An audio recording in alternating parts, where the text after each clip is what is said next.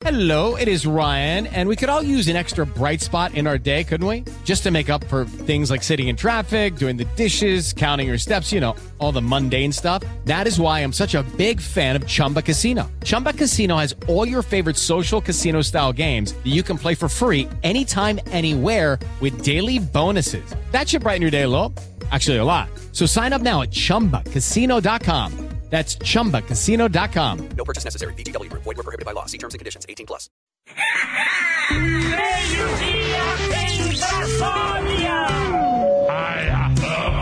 Atenção, ao desembarcar, cuidado com o vão entre o trem e a plataforma.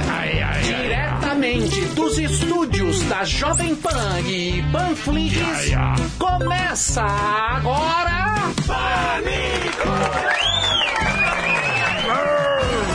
Olá, olá, tudo bem? Olá. Alô. Alô. Alô. Muito bem, meus amores, como é que vocês estão? Tudo certo com vocês? Tudo tronks? Tronks? Tronks. Tudo tronks? Top. Topzera? Topzera. Total. Muito bem, meus amores, como é que vocês estão? Meus cambalacheiros do amor. Tudo certo com vocês? Estamos de volta com mais um desvairado programa Pânico gravado ao vivo. Graças à mesma inteligência artificial que faz o Papa vestido de rapper. É isso aí. Rapper mal encarado. Exato. Sejam bem-vindos ao programa feito por um bando de héteros top, héteros cis, brancos, que usam bidê de água quente, meus amores. Ai, que Só no gostoso. bidezinho. No jatinho. Gostoso, né? Só no bidezinho. Água morna pra ah, queimar. claro. Gostei. Sopa de Somos pobre, mas somos pobre premium.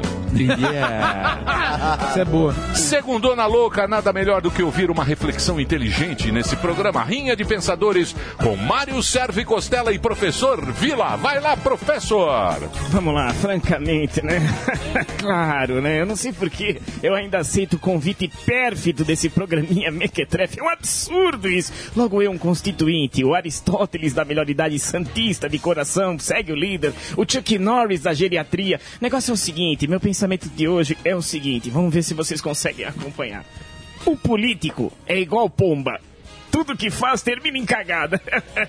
e a culpa é de vocês que votam em forasteiros que tá um trânsito desgraçado dessas ideias. Ô, seu Tarcísio, você não sabe nada, porque se eu jogar o senhor em Sapopema, o senhor não volta pra casa. Vai se lascar todo mundo e agora vê o gordo que engoliu o dicionário e acha que sabe alguma coisa. Olá, Emílio.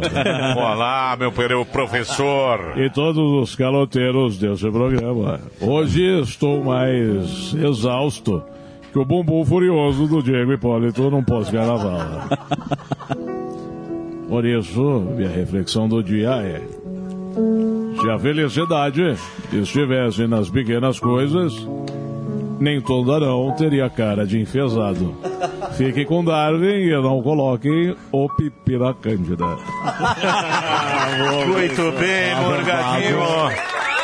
Chegou o momento para a agenda de shows dele, o melhor Alegria. show de stand-up comedy do Brasil. Ele, conhecido no meio o que sobrou de Leandro Hassum e o que sobrou também de André Marques. É uma Sou eu. mistura dos dois. Aqui está Rogério Morgado. Ô, gordinho, ó, ó. Tele... Nossa, velho, nossa, quebrou. Olha que maravilhoso. Morgado e sacane. É eu, eu, eu o Serafim, ó, bem, acabou. Negócio é o seguinte, galera, sou eu de novo, chegando aqui, ó, Novo Hamburgo. Sim, esse final de semana agora tem show do Morgadão no Rio Grande do Sul. Dia 24 de fevereiro em Novo Hamburgo, os últimos ingressos você compra lá no Simpla. Dia 25 de fevereiro, Canoas, esgotado, primeira sessão, abrimos sessão extra agora. Você que é de Canoas, você aí do Rio Grande do Sul, Porto Alegre, que é pertinho, Porto Alegre do lado de Canoas, você pode ir lá curtir o show novo do Morgadão. Sabe o que você faz? Entra lá, simpla.com.br, segunda sessão, 10 e meia da noite, tá certo? É lá no Simpla. Dia 9 de março em Curitiba, vendas abertas, você que é de Curitiba, Teatro Regina Vogue, Disque Ingressos. Dia 10 de março em Jaraguá do Sul e no dia 15 de março tem o Morgadão aqui em São Paulo, no Teatro Gazeta, você compra no simpla.com.br. Vendas abertas também, ó. No Rio de Janeiro, dia 23 e 24 de março, tem na Zona Norte e na Zona Sul. E em Florianópolis está vendendo também. Então corre lá, compra seus ingressos. Mais informações? Entra lá no Morgadão, ó. rogeriomorgado.com.br é o site que tem o link de todas essas cidades que eu falei pra você. Entra lá, rogeriomorgado.com.br. Você falou assim, nossa, Morgado, você falou, você falou do Rio, onde que é? Entra lá, rogeriomorgado.com.br e pra contratar é aquele contato arroba rogeriomorgado.com.br também. Obrigado, Emílio. Que alegria, É viu? isso aí, Morgadíssimo. O melhor stand-up comedy do Brasil. E agora vamos falar de filmes? Vamos falar de séries. Vamos falar com você, homem que adora meninas de tromba. Ah, queridão! Você vê aquelas meninas passando ali, você já fica filmando. É a turma do Linhagem Geek. E nós temos aqui o representante, o Homem-Aranha, que foi enrabado por um tronco. André Alba! Linhagem Beach. Ó, Olha ele aí, ó. Aí, ó. Isso aí é nos Estados Unidos, fazendo compras. aí, ó. Olha ele fazendo compras. Eu fazendo ó. compras e o Delari também. São as viagens de André Alba. Exatamente. É. Galera, siga a gente lá no canal Linhagem Geek, tem o site linhagemgeek.com.br que a gente sempre tá a- sempre tá colocando sempre tá colocando as notícias, as últimas notícias na série a respeito de todos esses assuntos que vocês conhecem bem. Emílio, o, o grande termômetro, o pessoal tá um pouco ansioso pro Oscar, né? Dia 10 de março, no domingo, e a gente tem os O termômetros. mundo tá esperando. É. Não, o mundo tá parado. Super Bowl nem vai ter esse ano. Já foi. A bobagem que o Lula falou, ninguém tá Não, não, não, Preocupado, tá preocupado com a Corinthians, o Corinthians, o Palmeiras, ninguém falou. Não. Ninguém falou nada. É o Oscar. Eles estão preparados pro Oscar. É isso aí, é porque o Oscar é um grande assunto, não é só uma casca de banana igual o Lully escorregou, é só mais uma casca. Mas teve o BAFTA domingo, Emílio, ontem é, teve o BAFTA, que é o praticamente o, o Oscar, ele tem vários termômetros, né? Você tem o Globo de Ouro e você tem o BAFTA, que é o British Academy, que é o Oscar inglês, praticamente o Oscar inglês. E o Oppenheimer ganhou tudo. Barbie não ganhou absolutamente nada, o que eu acho muito difícil que vai se repetir no Oscar. Eu acredito que até mereça Barbie ganhar, porque, como eu sempre falo com o Sam aqui, movimentou o mercado. Fez a maior bilheteria do ano, então merece uma premiação. Nada mais justo. O sucesso ele tem que ser coroado. Aí é o seguinte, Emílio, o BAFTA, vamos lá. Melhor filme, Oppenheimer. Oppenheimer foi o grande vencedor da noite. Direção, Christopher Nolan, Oppenheimer. A atriz é mais Stone por Pobres Criaturas, que está no cinema. Iremos ver essa semana. O melhor ator, que é que eu- as pessoas podem ter uma opinião diferente, mas foi o Killian Murphy, do Oppenheimer também. Oppenheimer ganhou tudo. E, e o filme britânico ganhou Zona de Interesse. Que é um filme da- sobre a Fala Segunda da Guerra, guerra, Mundial. né? É uma, é uma história de traição da Segunda Guerra Mundial. Um filme extremamente é, interessante. E a atriz coadjuvante ganhou a Davine Joy Randolph de Os Rejeitados, que também é um excelente. A negona. filme. É, ela ganhou, ela ganhou. Boa, hein? Muito boa. Ela é a cozinheira, né? Exatamente, foi a nossa aposta lá Esse da filme é bom, viu? Os Rejeitados, é excelente. É um filme, de, é do Natal. É esse isso, filme. é, eu gosto. o filme do Natal, uma história de é. Natal. É legal, é legal esse filme. O coadjuvante ganhou o Robert Downey Jr. do Oppenheimer. Melhor roteiro adaptado do American Fiction, Emílio. Ganhou. Bom, bom filme Melhor- também. É um excelente roteiro, Gueré. Se você que é um excelente roteirista, veja Muito o American obrigado. Fiction, que é muito bom. É bom. Fotografia, montagem Oppenheimer, direção de elencos rejeitados. Os grandes vencedores, Emílio, Oppenheimer e rejeitados do, do BAFTA. Teremos o Oscar Boa. e provavelmente o Oppenheimer vai ser também o grande vencedor do Oscar, bom pra Hollywood, que é o grande filmão, e uma cinebiografia de um físico que também trouxe a bilheteria de 950 milhões de dólares. É uma excelente bilheteria para um filme de cinebiografia. Qual? O Oppenheimer. Ah, o Oppenheimer. Ele Então ganha- já ele- tem um termômetro pro Oscar. É, mas o Oppenheimer também dá um pouco de sono. Viu? dá. Três Dá. horas entrar lá, lá, né? Por isso que eu não vi ainda. Você que Ah, não viu, não não, vi. veja. Obrigado. No final Você explode. que não viu, Obrigado, Emílio. não veja. Verdade. Porque dá meio sono. Nossa, obrigado. Eu- é bom no lançamento, tá todo mundo vendo, aí você vê. Você vê na empolgação, né? Você vê pra se livrar. Muito bem, vamos agora no momento desse homem. Opa. Aquele rostinho de marmota. Aquela boquinha de piperno. Sabe o piperninho? A boquinha do piperno. Aqui está o herói do Brasil, o nosso querido Fuzil. Arrebentou no show, hein? Boa semana, amados. É, Como foi é o show? seguinte, Sucesso. Su- A Lilian Gonçalves lhe mandou Um beijo pra Lilian. beijo. Um beijo pra. Gente Clássico. finíssima, Lilian. Um clássico Vamos trazer a. Lilian aqui. Me fale uma coisa, como é que foi o show? Diz que foi um espetáculo. Foi um sucesso Boa. maravilhoso. E Domingo vai voltar. que vem tem mais. Domingo que vem, entra lá e já compra o seu ingresso. Domingo que vem tem outra apresentação devido ao grande sucesso nessa semana. Exato. Tem aí o flyer, não deve ter o flyer, mas aí está. ali. O Cáceres, o Cáceres eles fingem que é o Morgado para dar uma bilheteria Ó, maior. quer te vender mais Então, ingresso. é, Vende mais É ingresso. Então, coloca de É. novo para quem está na. TV. Pode ver Se que tá falar mais ra- escuro no Isso. palco, Se falar é rapidamente. Ah. Morgado, Gueré e Fuzil, esse trio, este trio encantado do Pânico. Não sou um otário, né? Também, não é Mas otário. posso te falar uma coisa? Isso daí é fantasia de gordo humorista. Todo gordo humorista é boné pra trás e e roupa preta. Mas eu sou- pioneiro. Então. Pioneiro os ingressos à venda no simpla.com, pode entrar lá. Exatamente, dia 25, Rodrigo Capella estará conosco. Isso, lá no Mas- Domingão do Nelson. Fazendo aquele personagem lá. O Rambo. O Rambo. O Rambo é bom demais, cara. Muito bem. Vamos tocar o programa? Mas a pauta da rua é o seguinte, é? aquele grande clássico. Deixa eu, tô falando com o Emílio. Hum. Que isso? Nossa, que grosso. É segunda. Aquele grande clássico que você ainda não conseguiu que a humanidade respondesse é: o que é melhor pra você ou como você acha que sua vida seria melhor? Ser um idiota numa manada de gênios ou ser um gênio numa manada de idiotas? Ó, Que filósofo. A gente não consegue essa resposta. É ser um gênio. Não, ser o mais inteligente Numa numa, classe classe, de- de, burros. Ou você ser um burro, numa numa classe, classe de de inteligentes. É difícil essa. Muito. é o mais inteligente os dois sala. lados têm uma vantagem. Qual? É isso aí, bichão. Eu Então, não vou falar porque não tem tempo. Tchau. tá bom. daqui a pouquinho nas ruas de São Paulo. E agora, Dani Zizu. Olá, Dani? Zuzu. O homem multimídia. Segunda-feira. Como é que está a anima- comunidade? Obviamente, é triste. Eu quero saber da comunidade, da da comunidade, Está quem, quem assinou a cartinha. Não, mas Quem botou que- o chamegão? Quem assinou a cartinha, como é que está neste momento? Arrependidos, de fato. Não É, tem como não se é arrepender. tarde. Lógico, agora é tarde. Tem muita gente arrependida. Não vou citar nomes que eu não sou X9. Daqui a pouquinho parece que nós temos aqui o Benja, O Benja. que é da comunidade, o, Benja, o Benjamin Bach, que Sim. é da comunidade, todo mundo conhece o Benja. Parece que ele vai dar uma palhinha aqui no Boa, programa. ele vai- falar em nome da comunidade Legal. judaica. Desabafo do Benja aqui. Você além- não pode falar porque você é do programa e o E Samidana partidário. Tem que ser é mais ou menos. É Mas parcial. o Sami, o Sami Mais não, ou é. menos. O Sami usa aqui passa um pra entrar na sinagoga. Conib- Eu sou mais que ele. Tem um trecho na Conib que fala assim: os nazistas exterminaram 6 milhões de judeus indefesos na Europa somente por serem judeus. Já Israel está se defendendo de um grupo terrorista que invadiu o país, matou mais de mil pessoas, promoveu estupros em massa, queimou pessoas físicas e defende em sua carta de fundação a eliminação do Estado judeu. Então, ele fez algo que eh, fe- pôs no mesmo patamar coisas incomparáveis, o que é lamentável. Isso fomenta o antissemitismo Sim. e toda a comunidade lamenta muito. Ontem tomou as manchetes, De o fato. Hamas defendeu.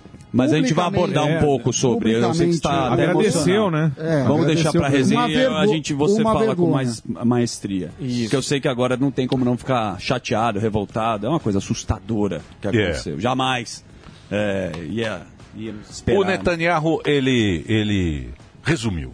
Foi uma, uma fala Sim. Vergonhosa, Vergonhosa. e grave. Grave. É isso aí, bichone.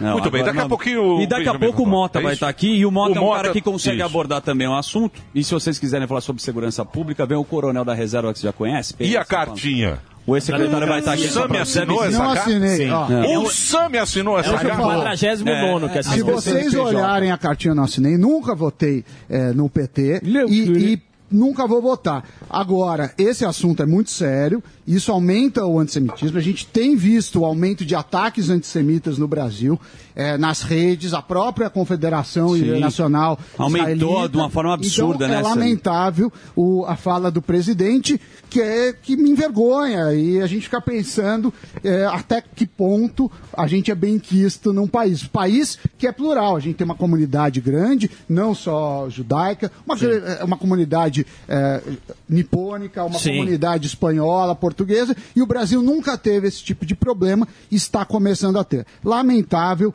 eh, a gente vai, vai repercutir um pouco mais daqui a pouco. Tá bom. Tá certo. O Brasil Tá está, está se aproximando de quem, Samidana? É isso, qual o bloco? Se você de for ver- quem o Brasil está se aproximando? A gente a se- gente entende. Irã, então, Irã. Irã. Entenda por aí. É. Bom, mas vamos, vamos, Vamos, vamos seguir, Daqui a então pouquinho o Benjamin a vai lá. vinheta. Vamos seguir aqui que o programa está cheio de atrações. Partiu. Hoje teremos o Coronel Vicente, não é Exatamente, isso, Zuzi? falei. Falei, ele tá aqui, vai falar. Aí o caso, outro caso. Mossoró, Lewandowski, o que, que está acontecendo com a segurança pública? Prestem atenção, senhoras e senhores. Hoje estará aqui esta figura que é muito importante. Foi secretário do FHC. Foi, Perfeito. Sim. Ele é muito importante e manja muito. Nós vamos explicar para o público que está nos acompanhando como é que uma pessoa foge pelo conduíte pelo conduíte da luz. Como passou a cabeça, Quer fugir de casa? Caras- Você está vendo um conduíte. Você que é trancado no seu quarto. você que está aí na sua casa, olhe para cima e veja como é que uma pessoa foge pelo conduíte. Será uma explicação? É, quero ver se ele Isso. consegue explicar. O que mais, Mas era porque é carnaval. Vamos tacar a vinheta porque a gente organiza mais a resenha. Bora. Porque vocês estão muito participativos hoje. Pode ser? Já? Pode. Pode. Você que manda. Então vamos. Vamos lá. Notícia.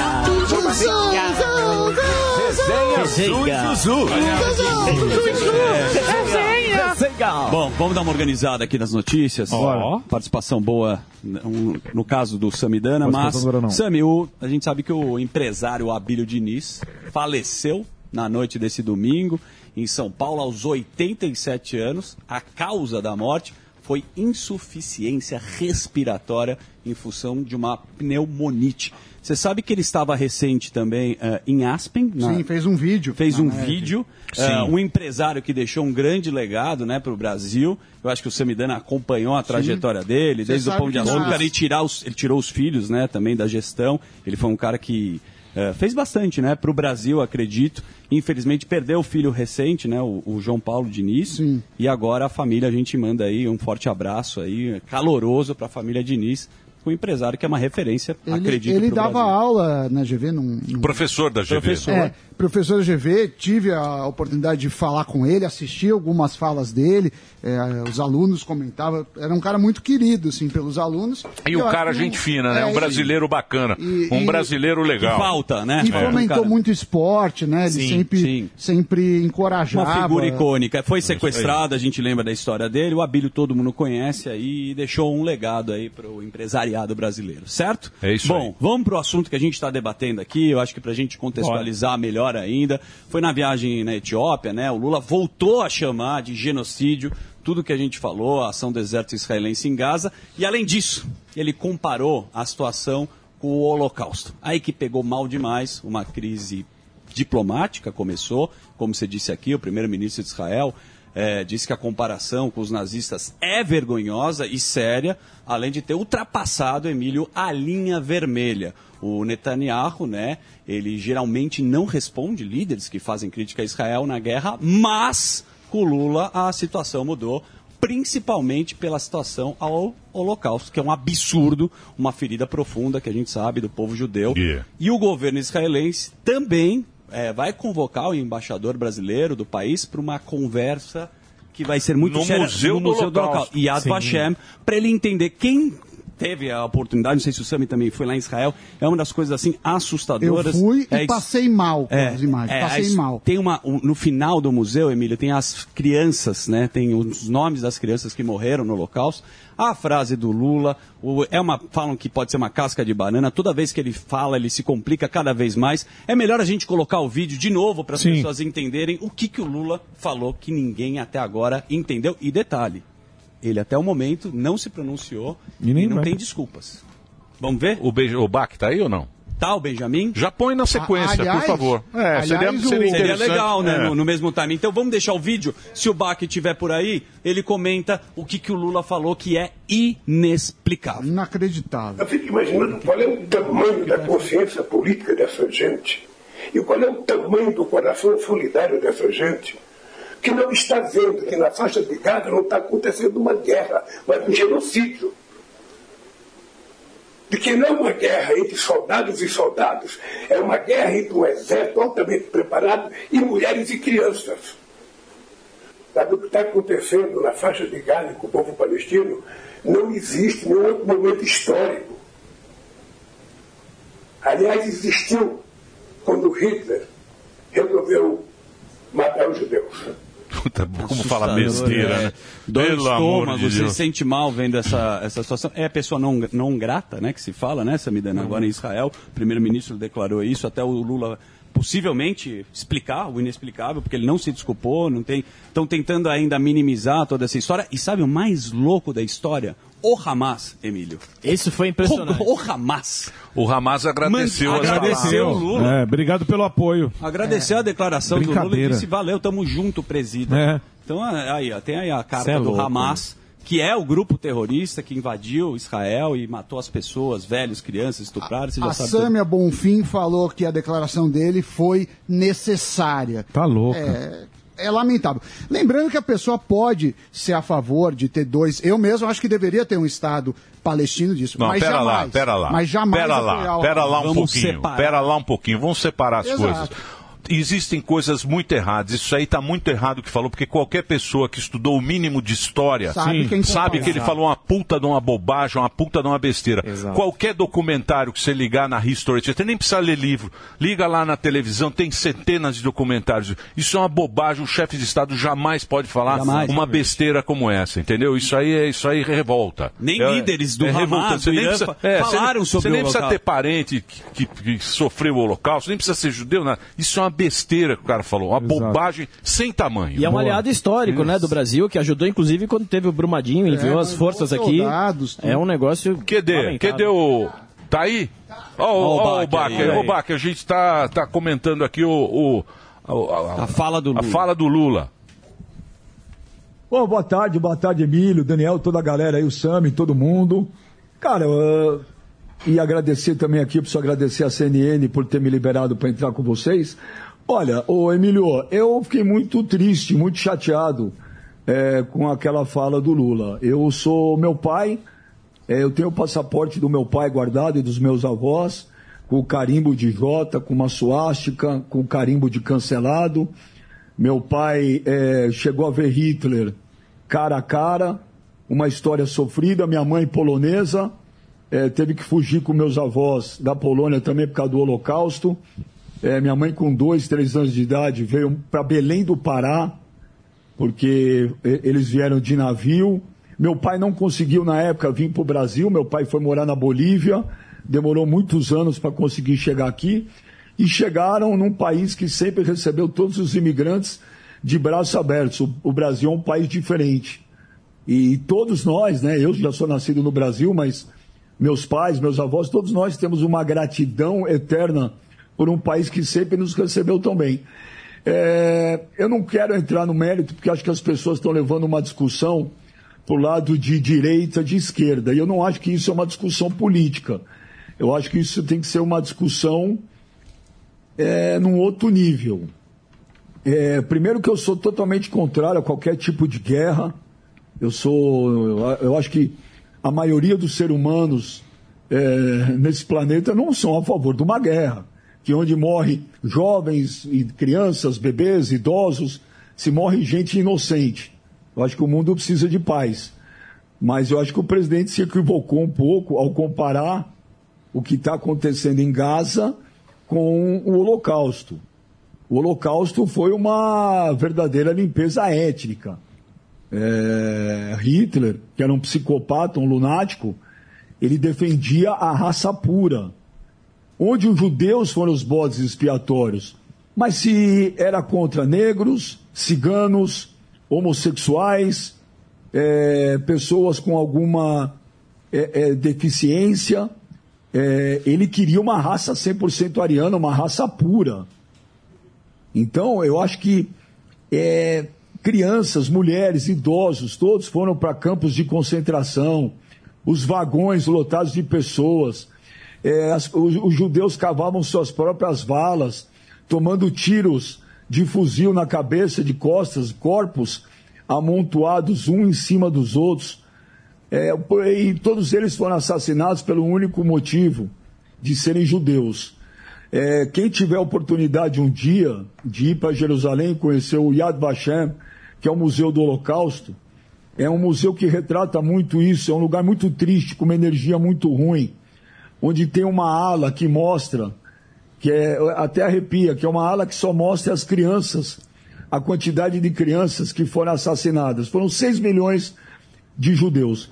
É, fiquei constrangido, fiquei triste com o que ouvi.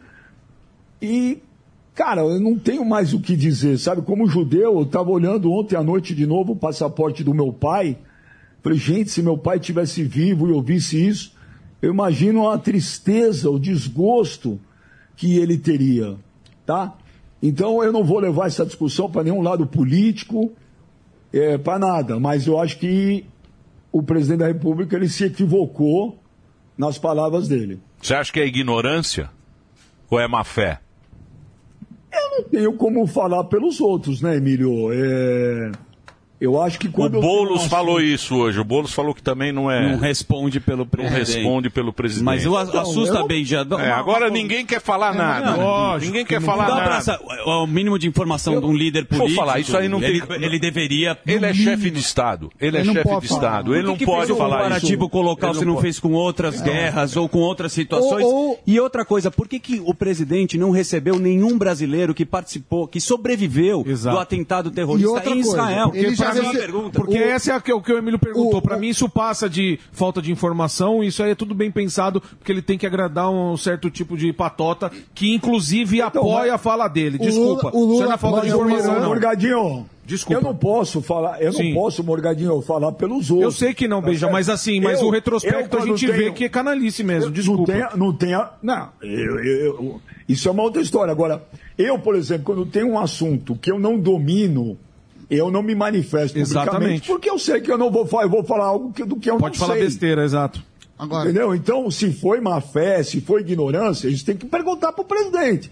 Eu estou falando eu, como sentimento de judeu, de um pai que fugiu, dos avós que fugiram do Holocausto. Fiquei muito triste, constrangido, magoado e envergonhado do que eu ouvi. Tá certo? Agora, não vou entrar no mérito de política. Eu sei, Benja, mas não precisa ser Eu judeu. tudo para direita e para esquerda. Mas eu qualquer, aqui eu- qualquer brasileiro se sente eu- constrangido eu com isso. concordo. Né? Porque imagina Eu um cara concordo, quando. Imagina quando É tem que na. eu na- falo como judeu. Sim, entendeu? sim, mas eu falo para os brasileiros que estão assistindo a gente, o cara mora na. Por por exemplo, o Erdogan na Turquia fala mal de Israel, você. Você generaliza e fala, será que todos os brasileiros pensam dessa forma? O Lula representa o Brasil lá fora. E você que é brasileiro, você deve pensar na barbaridade. Passa Porque- a mensagem. Então, a mensagem, como- que ele é o representante Então, porque, do país. exatamente, ele é um chefe de Estado. Ele tem uma importância, tudo aquilo que o presidente fala, a gente. O Bolsonaro falou muita bobagem, a gente Exato, falava que ó, o Bolsonaro falava, falou bobagem. exato. Ele falou uma puta de uma besteira, uma puta bobagem, com uma repercussão internacional. Ainda bem que o Brasil é um nanico. Ele é um nanico em diplomacia. Ainda bem. Porque essa fala dele não Mas- vai mas um repercutir ponto. tanto. Mas pra gente é muito chato, é muito chato você, você ouvir isso, porque isso só aumenta o preconceito É com eu queria- antissemitismo. é isso que eu queria Exatamente. Tudo- é isso que eu queria perguntar. acho que- Exatamente. Mas, Esse exemplo, que é o problema. Outro dia, outro dia o José Genuíno, é, que é uma, uma figura emblemática na esquerda brasileira, pregou o boicote às empresas onde os donos eram judeus. Ninguém daí, de, pessoal, ninguém se manifestou contrário a isso. Entendeu? O nazismo, o nazismo, por isso que é bom as pessoas lerem um pouco entenderem história. Começou assim vamos boicotar os estabelecimentos dos judeus, depois vamos marcar os judeus com as estrelas amarelas nas roupas, nas casas. Depois veio a noite dos cristais, onde saíam na rua quebrando todos esses estabelecimentos de quem era judeu. É assim que se começa uma história, uma história triste. Agora, se ele, se ele falou por desconhecimento ou por má fé, tudo na vida que a gente fala, Emílio, tem um ônus e um bônus. Eu acho que o Brasil vai pagar um preço caro Então, por ma- isso. mas você sabe de uma coisa que eu acho? É o seguinte: tem o certo e tem o errado. Existe o certo e existe o errado. Sim, não é relativo. Não é relativo. A gente não pode relativizar isso aí que aconteceu lá em outubro. Isso aí ficou muito claro. Só que esqueceu. Esqueceu o que esses caras. Lógico. Esqueceu o que o Hamas fez. Aí virou o quê? Como agora virou um negócio de palestino e Isso. judeu. Entendeu? Não é Esqueceram. essa. não tem mais. É terrorismo. Não tem mais o Então, terrorismo. não mas é já- mais terrorista. O Hamas é terrorista, Então, mas, o- pô. mas- É terrorista. Mas o, que tem que mas o que tem que deixar bem claro que é uma guerra que não é uma guerra entre Israel e palestinos. É uma guerra entre Israel e o Hamas. São terroristas. Mas aí é a narrativa. Entendeu? Eu- eu- é, são coisas totalmente diferentes. O problema é que hoje, justamente, a narrativa que é vendida é outra. Sim. E o silêncio de muita gente é algo que preocupa. É isso que eu quero Porque te o perguntar, barulho Benja. feito, o barulho feito há um tempo atrás era enorme. Exato. E hoje, eu até postei no meu Instagram, o amor não venceu. Quem está vencendo de goleada é o ódio. São coisas diferentes. Benja, o, eu também tenho antepassados eh, poloneses que passaram por guerra, outros conseguiram eh, sair no início da guerra, caso do- dos meus avós, que são fugitivos, vieram para Santos. E eu queria te perguntar o seguinte: eh, eu, como, como brasileiro, tenho sentido um aumento do antissemitismo. A gente teve casos na Bahia de quebrarem uma loja simplesmente para mulher da ser Ju. judia, a Conib aponta isso. Qual que é a sua percepção do antissemitismo aqui no Brasil? Você tem eh, visto nas redes, nas suas redes? Isso é um tema que tem ganhado força. Claro, cada um tem uma percepção diferente, mas é muito preocupante eh, e triste, né? E triste que o Brasil O- nunca o teve Sami, isso. O, antis- o antissemitismo ele sempre existiu. A diferença é que agora se puxou a tampa do bueiro e muitos saíram, tá? Muitos eh, desses, eh, desse, desse aumento do antissemitismo é justamente pela narrativa que tem sido vendida. É uma, é uma narrativa que, a meu ver, ela não condiz com a verdade. Eu acho que você não precisa falar bem ou mal de A ou B. Você precisa falar a verdade, você precisa mostrar tudo o que acontece. Né? 7 de outubro, é, 300 terroristas entraram de Israel, estupraram, mataram, sequestraram, decapitaram bebês. É, tem imagens muito fortes é, que não tem nem como mostrar em nenhum tipo de lugar, porque são coisas aterrorizantes. Eu recebi um ontem que eu comecei a ver e durante 10, 15 segundos eu tive que tirar, porque aquilo não é um filme, aquilo é cena real. Então você teve 1.200 pessoas mortas, jovens. É, eu li essa semana uma, uma coisa terrível, cara. Não sei nem se pode falar aqui ou não, porque é coisas, são coisas pesadas. É, são coisas assim assustadoras, tenebrosas, de que foram feitas. Então, o grau de antissemitismo ele aumenta por quê? Porque a narrativa vendida é uma que não condiz com a verdade. E muita gente desse, de- desse aumento do antissemitismo vem sim por ideologia política ou por ignorância. É, eu vi uma matéria outro dia de um. Não era na televisão, de algum, de algum, algum Instagram que eu esqueci, Emílio, Sami, que o repórter, o cara ia lá numa universidade que estava todo mundo é, é, protestando contra Israel e perguntou: Olha, você está com, tá com cartaz do mar ao rio, Palestina livre. O cara perguntou o que significa isso, ninguém sabia. Ninguém sabia explicar o que, que é isso. Então você tem uma onda crescente de antissemitismo de muita gente que não sabe o motivo e que vai num embalo de uma narrativa vendida ou por uma ideologia política. Então, isso é uma coisa muito perigosa. Agora, você pergunta para mim nas redes sociais e tal, é porque nós damos, às vezes, muito mais peso é, para os ataques do que para os elogios. Eu diria para você que nas minhas redes sociais, por exemplo, de 85% a 90% não são de ataques. Agora, os ataques, há formas e formas de você atacar ou de você defender A ou B. Ataque, eu não vou admitir. Um ponto de vista diferente, discutido de uma forma inteligente e saudável, vamos conversar. Só que, infelizmente, isso não acontece. Então, o aumento do antissemitismo vem por uma narrativa que está sendo vendida, que, na minha opinião, não condiz com a verdade, e muito por ideologia e por ignorância. É, e essa Então, mas narrativa... o, é, o, problema, o problema é que essa ideologia acaba formando opinião em muita gente. E muito forte. Inclusive onde a gente Pô, a ideologia política é uma coisa, a opinião todo mundo tem que ter. Por isso que a gente gosta de mostrar aqui os dois lados, gosta de conversar com tudo, falar com todo mundo, para que quem está acompanhando o programa tenha a sua opinião, né? Sim, e mas possa é. pesquisar. Agora, no final, você Ô, saber que Benja, o Hamas mandou um abraço pro presidente, você fala, Sim, então, você fala que parece que que tá. esse não é o caminho, né? E aí não é Estado, é um grupo terrorista, como É. ele falou. Você tá, você tem- Agradecendo. Você está do lado, assim como o Brasil está do lado do Irã, que também é um, é um Estado. Que financia, que aí a gente vai chegar num- enfim, é lamentável. Então, mas tudo isso, tudo isso tem um preço Tudo isso tem um preço. Exato. A conta virá. A conta virá. E não virá baixa, não. Muito bem. Ô, Benja, obrigado, hein? Valeu, obrigado Benja. você ter você participar aí. Obrigado a vocês aí. Obrigado aí você. Obrigado a vocês aí. Boa sorte no SBT. Boa aí. sorte. Quando estreia aí no SBT? Dia 15 de março, 22h45, é tudo nosso. Aí. Mas obrigado aí, Emílio. Eu sempre acompanho vocês, Daniel, Sami, Morgado, Valeu. toda a galera aí. Você sabe que eu adoro vocês de paixão. Gostaria de participar falando de um outro assunto, mas Claro. realmente é um assunto. E parabéns por vocês abordarem isso aí, porque vocês têm uma audiência incrível de um público jovem, que é importante. É isso que você falou, Emílio. Você não precisa falar bem de A ou B. Mostra os dois lados, mostra a verdade, não só de um lado, e quem está assistindo e ouvindo que tire suas conclusões. É isso. É isso aí. Obrigado, viu? Obrigado aí pelo papo. Muito Obrigado bem. vocês. Valeu. Falou. Dedê, barbinha cortadinha, bonitinha. Diego na régua. Diego. Diego na régua. Vai lá. Diego na régua. Bom nome, É, meus amigos.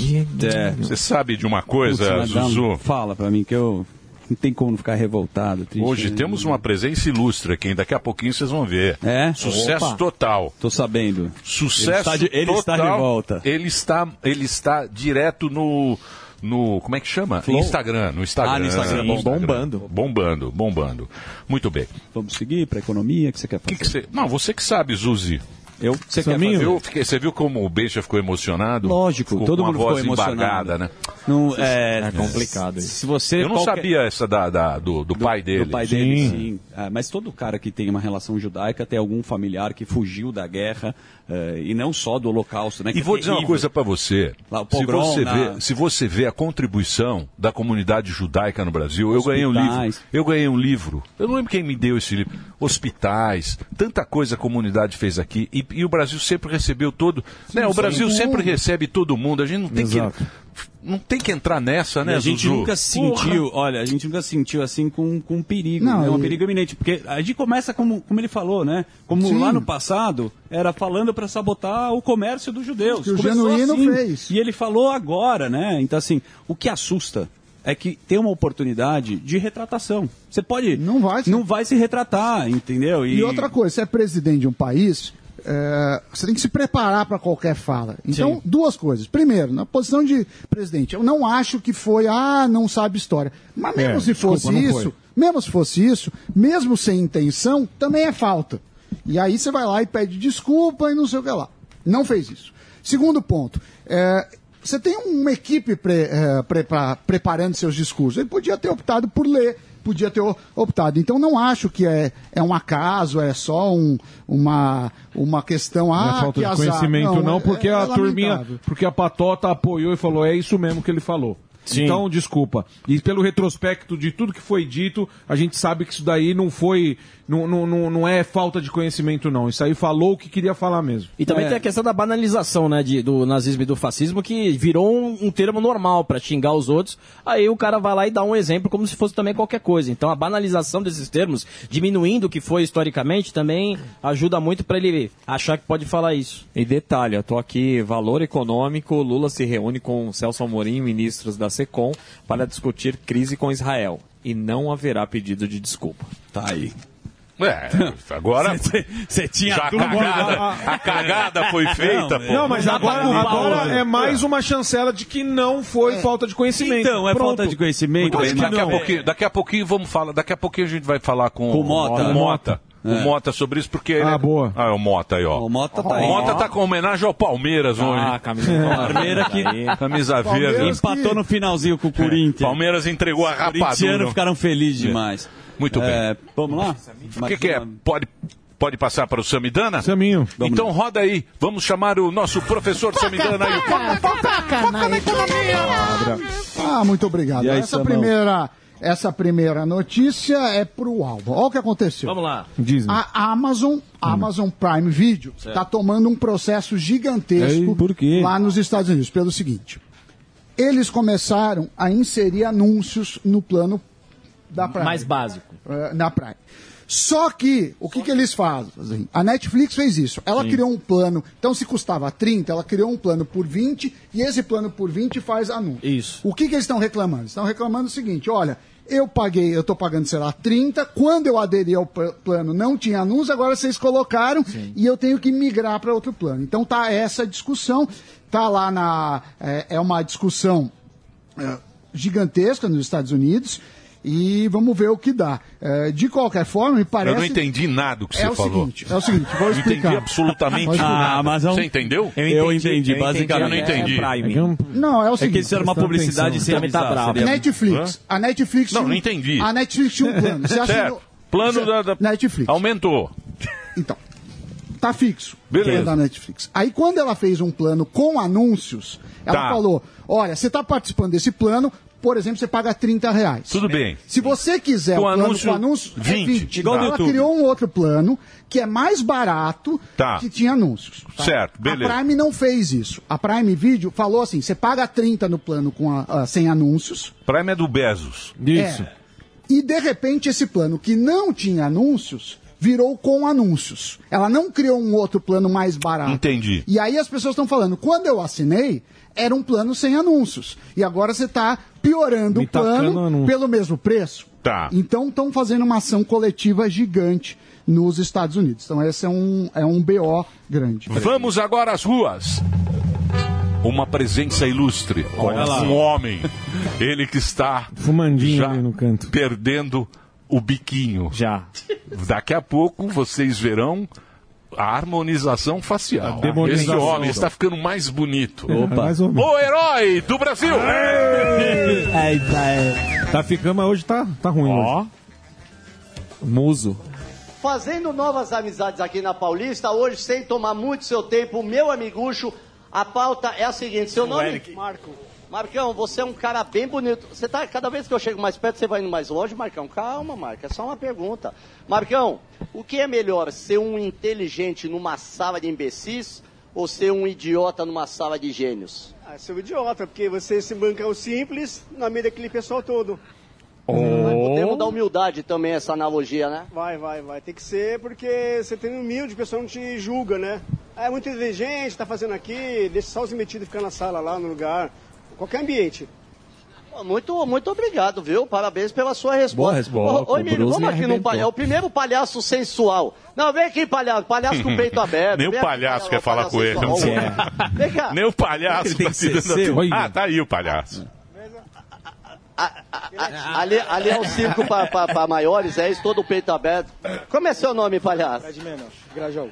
Pode chamar. O, o seu nome é Grajaú? Não, meu nome é Bruno, mas esse é Palhaço Grajaú. Ah, tá. Ô, palhaço Grajaú, o que é melhor? Você ser um inteligente numa sala de idiotas ou ser um idiota numa sala de gênios? Ah, eu preferia ser um idiota na sala de gênios. Cara, é o segundo que pensa assim, por quê? Porque quando você é um, você já sabe, você é um inteligente no meio dos idiotas, você já não tem mais nada para aprender com aquele Isso, grupo. boa.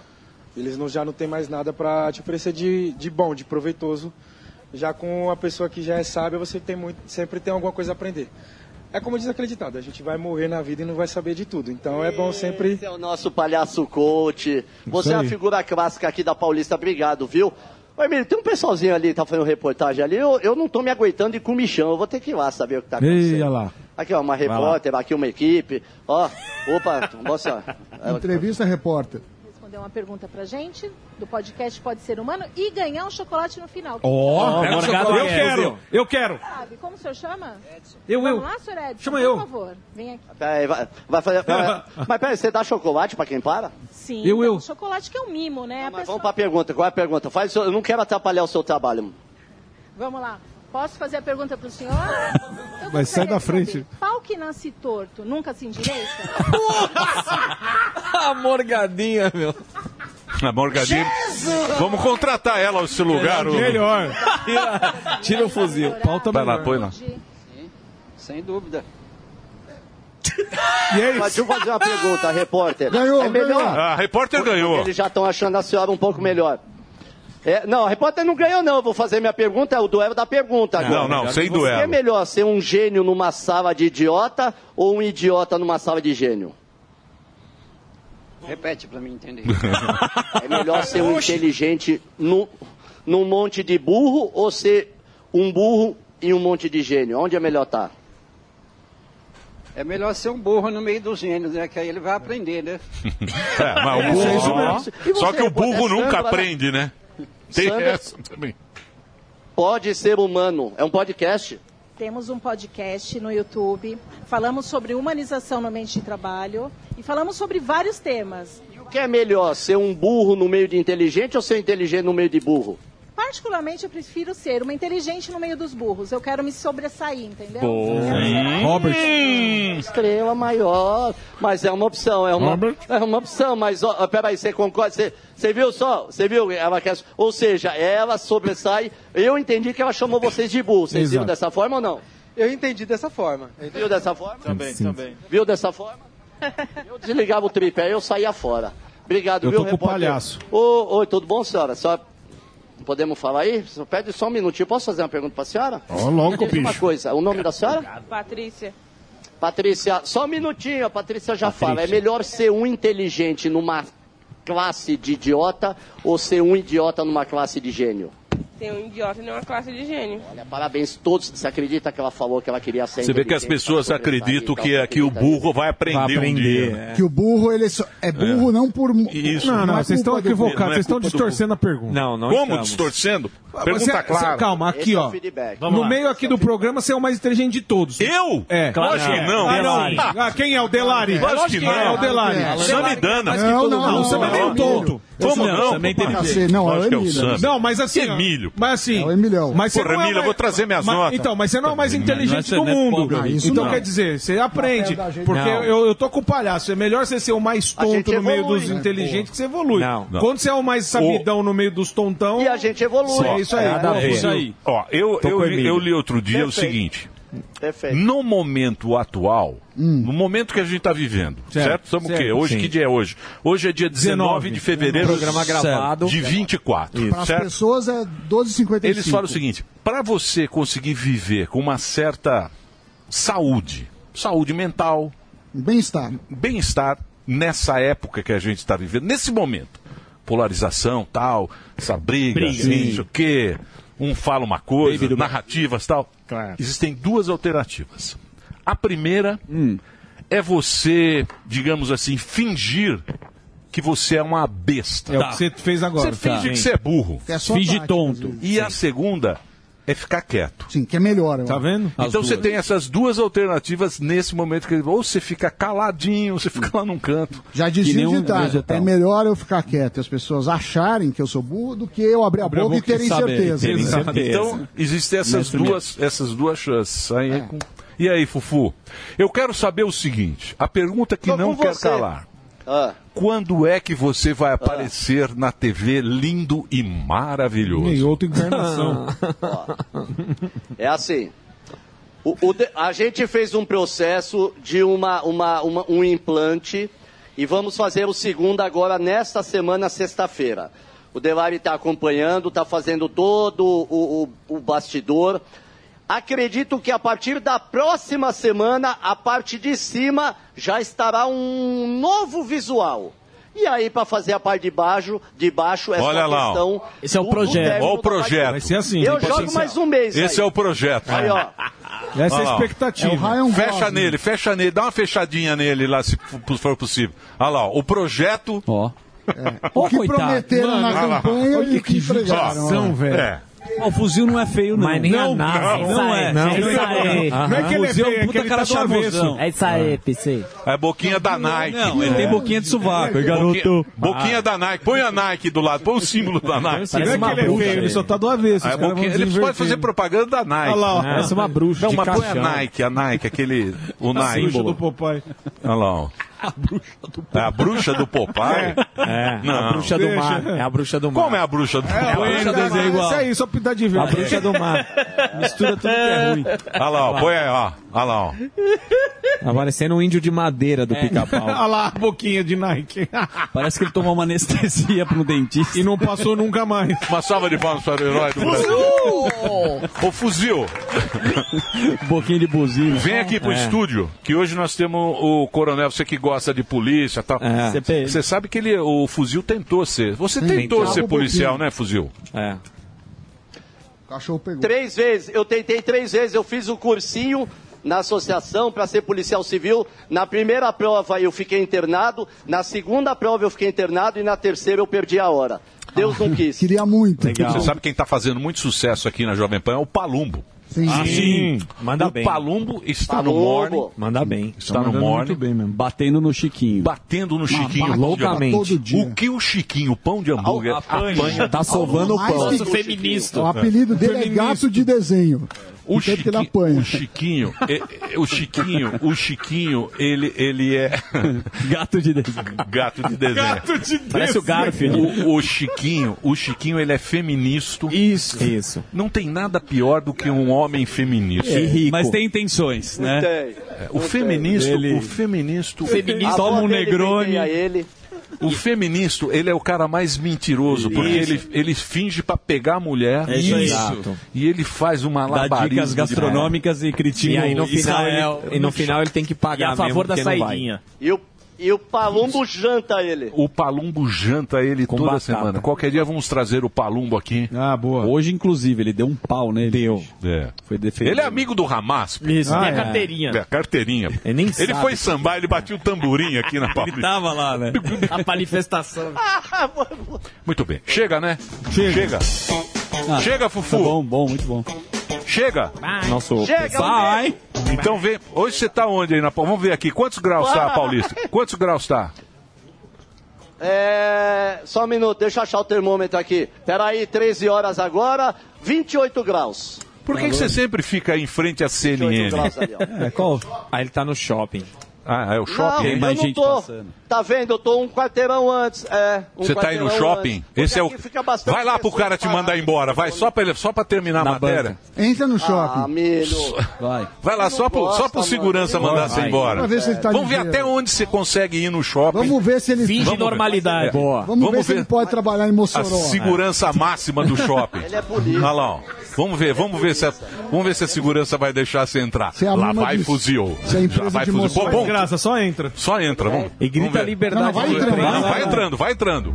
Entra Ó, na Samsung, lado direito. Segurança, segurança do shopping não apareceu ainda. Quando vai aparecer a segurança do shopping? Não pode gravar no shopping. Lá vai fuzil, um pouco sem graça, olhando com um certo medo, um certo cagaço, um porque agora ele está meio marginalizado. Olha o link como funciona. Estamos passando pela loja Conversal Star. Nesse momento agora, fuzil olhando para trás. Fuzil preocupado com a segurança. A segurança não apareceu. Deve ser a segurança, a segurança lá de Mossoró. Passou pela Samsung. Lá vai fuzil. Fuzil agora passando na loja Claro. A loja Claro também passou o track and field. Agora vai fuzil. Entrou na loja Live, que eu não faço ideia. Vivara. Uma salva de palmas para Vivara. Fuzil passando agora pelo shopping Cidade Jardim. Os seguranças ainda não apareceram. Lá vai fuzil. Queria a música do Senna. Fuzil vai cruzar agora, tenta a saída. A saída, fuzil. A saída passou pela Corelo. A loja Corelo é da residência. É, Sim, é sim, boa. fantástica. Corelo é a melhor Muito loja boa. do mundo. Fazendo uma média Corelo. Salve a Corelo. Loja Corelo, um sucesso. Agora está passando outra loja. Loft Style. Shoulder. Shoulder não faço ideia. Tem uma loja ali. Agora lá vai Fufu. Lá vai Fufu. Esse homem conseguiu. Fuzil conseguiu fazer. Segurança. É a segurança de Mossoró fazendo escola. Uma salva de palmas para o herói do Brasil. A imprensa. Agora posso falar? Belo shopping, hein? É bonito. bacana. Sim, bonito. é legal. O shopping- O shopping é muito Ó, legal. agora chegou todo mundo lá. Chegou. Desculpa, Agora gente. Puta, agora fudeu. Tchau, Fuzil. Corta, corta, corta, corta. Ih, Muito bem. Edinanci Lindo pegou shopping. ele. se ferrou. Como chama esse shopping? Cidade de São Paulo. Cidade de São Paulo. Agora Shopping, shopping Cidade de São bem Paulo. legal. É bem legal o Da shopping. Consolação. Do lado, Não, muito aqui bom. na Paulista. Na Paulista. Show de bola. Na show Paulista, bola. próxima nem. Consolação, não é isso? Não. Desculpa aí o pessoal. equivocado. Fizemos uma pequena brincadeirinha aí, mas é, é, Mas divulgamos. um Foi Uma divulgado. hora tá apanhando lá. divulgamos mais assim. É uma escorregadinha que nós Uma casca de banana. uma casquinha de banana. Sem querer. Escapes. Vamos nessa? Pro Rio? Então vamos lá. Ele Pode já ir. está posicionado com vocês, então. Roberto Mota tem vinheta na tela. Direto, direto. Direto com Mota. Ô, Mota. Sabe se a... E aí, hein, Mota? Boa tarde. Eu queria, Emílio, já quero, antes que eu esqueça, eu É. queria ah, dizer a vocês o seguinte: na sexta-feira eu estarei aí em São Paulo com a patroa. Eu queria almoçar com vocês no Bar da Ardice, se vocês almoçarem lá. Fechadíssimo, fechadíssimo. Vamos no. Vou levar você no, lá no. Eu, você, o Chiquinho Pão de Hambúrguer. Figueira, vamos, no- no vamos no, Gero. no Gero. Ó, Vou levar você no uma Gero. abobrinha Opa. milanesa. Lógico, aquela A abobrinha. gente só come abobrinha pra não gastar. É, aquela abobrinha. ah, o Gero é espetacular. Quem vai lá é o Chiquinho Pão de Hambúrguer. Vai. Chiquinho- Vai de blazer. O Chi- É. Vai o Chiquinho Piperno. Só que ele não tira foto lá. Os puta canhoteiro que a gente tem aqui, eles vão tudo no Gero. E vou dizer mais: o cara ele fuma um charuto de dois mil reais. Mentira. Sim. Tô Meu falando pra Deus. você. Aquele cubano. O cara é um puta Zé Comuna. Boíba. Se finge, se finge de. é barato. Se É. serve do capitalismo. Não tem mais. Socialismo. Não tem mais cubano. É. Pô, Palavras bonitas, viu? O charuto do cara custa dois pau. Caramba. Não, não tô brincando, não. Socialismo Eu vi moreno. isso. É. Socialismo moreno. É, Tem a O adega. que que você quer saber do, do Mota? Eu ô? quero saber do Mota, obviamente, assunto do momento, o assunto do momento, e eu adoro quando ele faz a análise dele sobre a fala do Lula. É com você, Mota, que a gente está muito curioso. É, é, um, é um episódio estarrecedor. Eu não tenho outra. Fiquei pensando aqui que palavra usar para descrever isso. É como se a gente visse a história se repetindo. tá? É, não há problema nenhum em criticar Israel. Agora, a comparação de uma guerra onde Israel luta por sua sobrevivência com o Holocausto, essa comparação ela não encontra sustentação na história, na lógica e nem na moral. Não há nenhuma maneira, né, se você examinar o que está acontecendo agora e o que aconteceu no Holocausto, não há como você comparar uma coisa com a outra. É, é sempre bom a gente lembrar. E por que, que Israel é tão importante? Porque a existência de Israel é a garantia de que um episódio como o Holocausto nunca mais vai acontecer de novo. A gente está assistindo hoje o ressurgimento do antissemitismo. O que é antissemitismo? É o preconceito racial contra judeus. E muitas vezes esse antissemitismo ele vem vestido com a roupinha é, bonitinha que disfarça. Então não é antissemitismo, é antisionismo. O cara ele não tem, né, ele não tem a coragem de dizer que ele é contra o povo judeu, ele diz que ele é contra o Estado de Israel. Mas o Estado de Israel é o lar do povo judeu. tá? Eu estou lendo um livro ótimo sobre, é, olha aqui, é O Verdadeiro Jesus, que conta evidências históricas da existência de Jesus. Então, muita gente duvida que Jesus existiu, e esse livro mostra evidências arqueológicas da existência de Jesus. E ele mostra como viviam os judeus naquela região onde é hoje Israel, há dois mil anos atrás. tá? Os judeus são um dos, um dos povos que tem registro mais antigo na história. Eles foram durante muito tempo escravos no Egito Antigo. Então, é, é inconcebível essa discussão sobre o direito de Israel de existir. tá? É, é sempre bom lembrar, sempre importante lembrar, no Holocausto foram assassinados 6 milhões de pessoas. A pancadas, a tiros, na câmara de gás, simplesmente por uma única razão, porque elas eram judias. Só isso. Não havia disputa política, não havia disputa eh, de terra, não havia nada, porque esse massacre afetou pessoas de inúmeros países. Foi organizado um aparato industrial de extermínio. É como se fosse uma linha de processamento, de matança de seres humanos. E é sempre bom a gente lembrar um aparato organizado pelo governo de uma das nações mais cultas e educadas da Europa. A Alemanha é terra de famosos filósofos, pensadores, escritores, músicos. Quem estuda o que aconteceu naquela época se pergunta como é que isso pode acontecer. né? Onde estavam os homens de bem da Alemanha? Onde estavam os juristas da Alemanha? Onde estavam os juízes da Alemanha? E até onde estava o resto do mundo? Tem evidências de que os aliados, por exemplo, sabiam o que estava acontecendo nos campos de, de extermínio, poderiam ter, por exemplo, bombardeado as ferrovias que levavam os judeus para os campos de concentração. Mas o extermínio era o objetivo. Esse é, é- é- é- essa é, é- é um- uma informação que não pode ser perdida. Eu estava lendo outro dia sobre o levante do gueto de Varsóvia. né? Varsóvia eh, tinha uma cidade na Polônia, tinha um gueto, um, um bairro onde foram colocados todos os judeus, e os nazistas, em determinado momento, começaram a ir lá no gueto e pegar as pessoas para levar para os campos de concentração para a morte. E aí, no dia 19 de abril de 1943, quando as tropas da SS entraram lá no gueto de Varsóvia para levar mais judeus, começou um levante. Foram 1.200 combatentes judeus que tinham apenas 17 fuzis, enfrentando os soldados da SS nazista. né? Esse levante durou três semanas. É, no final, os nazistas venceram pela força deles. Mais de 56 mil judeus foram capturados nesse episódio. 7 mil foram mortos ali mesmo a tiros. E o resto foi deportado para o campo de concentração. Isso nunca mais pode acontecer. Nunca mais nazistas, ou qualquer que seja o regime ou a ideologia, vão encontrar judeus indefesos, desarmados, despreparados.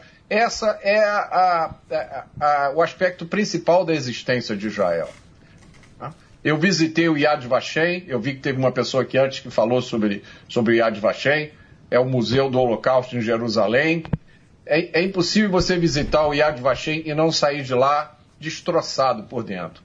E a parte que mais mexeu comigo é um prédio separado que tem dedicado à memória das crianças mortas no Holocausto. Nesse prédio é um, é um ambiente todo escuro, coberto de espelhos e tem uma única vela que fica acesa. E a vela é refletida é, por todos os espelhos. E a dimensão do que aconteceu com os judeus é, é difícil você compreender. Né? O que, que é 6 milhões? 6 milhões é a população do estado do Rio de Janeiro. Imagine você chegando aqui no Rio de Janeiro e não tendo ninguém. Onde é que estão as pessoas? Morreram. Foram todas assassinadas. Foi isso que aconteceu. E a existência de Israel é garantia de que isso nunca mais vai se repetir. E o que nós vimos no, no massacre de 7 de outubro, o massacre de 7 de outubro foi um recado. É sempre bom lembrar o antissemitismo, os episódios de antissemitismo, inúmeros episódios na história da humanidade, sempre são instigados, provocados. É alguém que chega e diz: a culpa é dos judeus. E aí, né, muita gente ignorante, que não sabe o que aconteceu, não tem noção de nada, embarca eh, nesse navio. Exatamente. o problema é você acabar acreditando nessa história, não é isso? Tem um documentário muito bom, chama Os Últimos Dias, The Last Days, que é, são- é uma história é, na, na Hungria. É do, do Spielberg. O, o Spielberg sempre está preocupado com esse. Porque ele fala assim: Isso ah, faz aqui- 100 anos que aconteceu, muita gente não acredita nem no Holocausto. Fala, não, isso não aconteceu tal. Porque o que acontece? Isso vai aos pouquinhos. E os próprios húngaros foram os últimos. Já era o final da guerra. Certo. Não tinha nem razão dele, dele fazer isso que ele fez com os judeus. E aí ele entrevistando as pessoas mais velhas, pessoas que estavam lá, o testemunho das pessoas, eles falavam o seguinte: Mas por que, que vocês deixaram acontecer? Ele falou: Não, porque a gente achava que tudo ia dar certo. O ser humano, a gente sempre acha que as coisas vão dar certo pra gente. A gente tem esperança. A nossa esperança é muito forte. Então, quando surge isso, fala, não, isso aí foi uma bobagem que ele falou. O Genuíno falou outro dia o De negócio lá de boicotar as empresas boicotar. judeus. Aí o outro vai lá, vai aumentando, daqui a pouco Sim. você tem. E- e é um lembre-se- é um negócio que você jamais. Quando você olha, quando você assiste qualquer documentário, qualquer filme, qualquer história que você olha do local, você fala: como é que isso aconteceu? Como é que, como, como é que e ele foi muito bem falar do Museu do Holocausto de Yad Vashem, que essa é a pergunta. Como deixaram isso acontecer? E a resposta do museu, não sei se você também teve essa conclusão, Mota, é porque foram as narrativas. O judeu era Sim. o empresário, o judeu era o comunista, ele era o capitalista, sempre colocou um rótulo como estão colocando novamente. E o mais assustador, os líderes do Hamas que estão vivos, querem fazer novamente, querem exterminar Israel, não os judeus, que- e declaram isso em entrevistas recentes. E o Hamas acabou de publicar uma carta Uma agradecendo homenagem ao... Lula. Deixa eu Então- só fazer um break rapidinho. Posso fazer um break? Eu vou Pode. fazer um break agora aqui pro, pro Dedê. Que ele pediu. Dedê que é o break. Ele pede e eu faço. Faça o break, o Reginaldinho. Para Dedê. Pro Dedê. Muito bem. Então, é, é, Diego. o- deixa eu só perguntar para você, Mota. Porque agora nós temos aí ah, o, o Lula, o Lula é o Lula, né, que é considerado pessoa não grata. Exatamente. Normalmente são os diplomatas, né? O que, que, que, que significa para um país? O que, que significa persona não grata? O que, que efetivamente vai acontecer eh, com essa, essa determinação lá de Israel? Eu acho que isso, antes de tudo e acima de tudo, né, Emílio, é, uma, é um posicionamento moral. É, é Israel dizendo que é, foi profundamente ofendida. E eu acho que se Israel está dizendo isso, é seguro dizer que ma- essa é a, é a forma com a qual a maioria dos judeus no mundo inteiro se sentem. Israel é um país é, pequeno. Todo mundo que mora em Israel foi afetado de alguma forma pelo massacre de 7 de outubro e por tudo que aconteceu depois. É, nós entrevistamos inúmeras pessoas, brasileiros que moram em Israel, nos, nos meses que se seguiram ao massacre, e o sentimento era de que, é, da mesma forma que aquele massacre aconteceu, alguma outra coisa poderia acontecer e a sobrevivência do país é que estava em jogo. Isso é uma coisa muito séria, uma coisa muito grave. E aí se junta também é, a desinformação, como já foi dito aqui, né? o que está acontecendo é um- uma operação militar contra uma organização terrorista. Mas o que muita gente apresenta é, está exemplificado por esse comentário, né? como se fosse uma guerra contra um povo, como se fosse uma guerra contra uma etnia. Não é nada disso. Qualquer um que tem a menor familiaridade com a cultura judaica sabe que isso não tem nenhum lugar. tá? Os judeus são um povo, uma cultura é, é famosa por prezar o conhecimento, valorizar muito o conhecimento, o estudo, a cultura. E por isso, muitas vezes, é alvo de ressentimento. Isso é, aconteceu na história da humanidade inteira. Então, é- é- e e aí nós, brasileiros, ficamos numa situação complicadíssima, né? Porque é, fica parecendo que somos nós, brasileiros, que pensamos dessa forma. Então, eu acho que é, todo brasileiro que tiver a oportunidade deveria se manifestar né? e dizer que esse não é o nosso pensamento. Pelo contrário.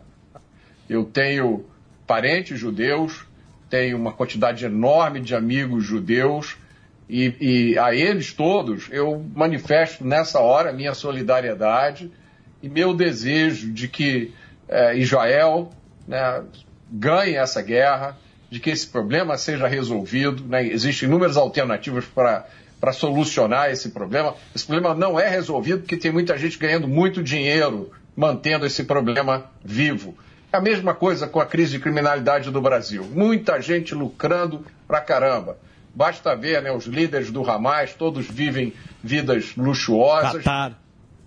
É, todos ali, aquela turma toda, né? O Irã injetando dinheiro nessas organizações terroristas. O Irã também é um problema que, em algum momento, o Ocidente vai ter que acordar e lidar com, com o Irã.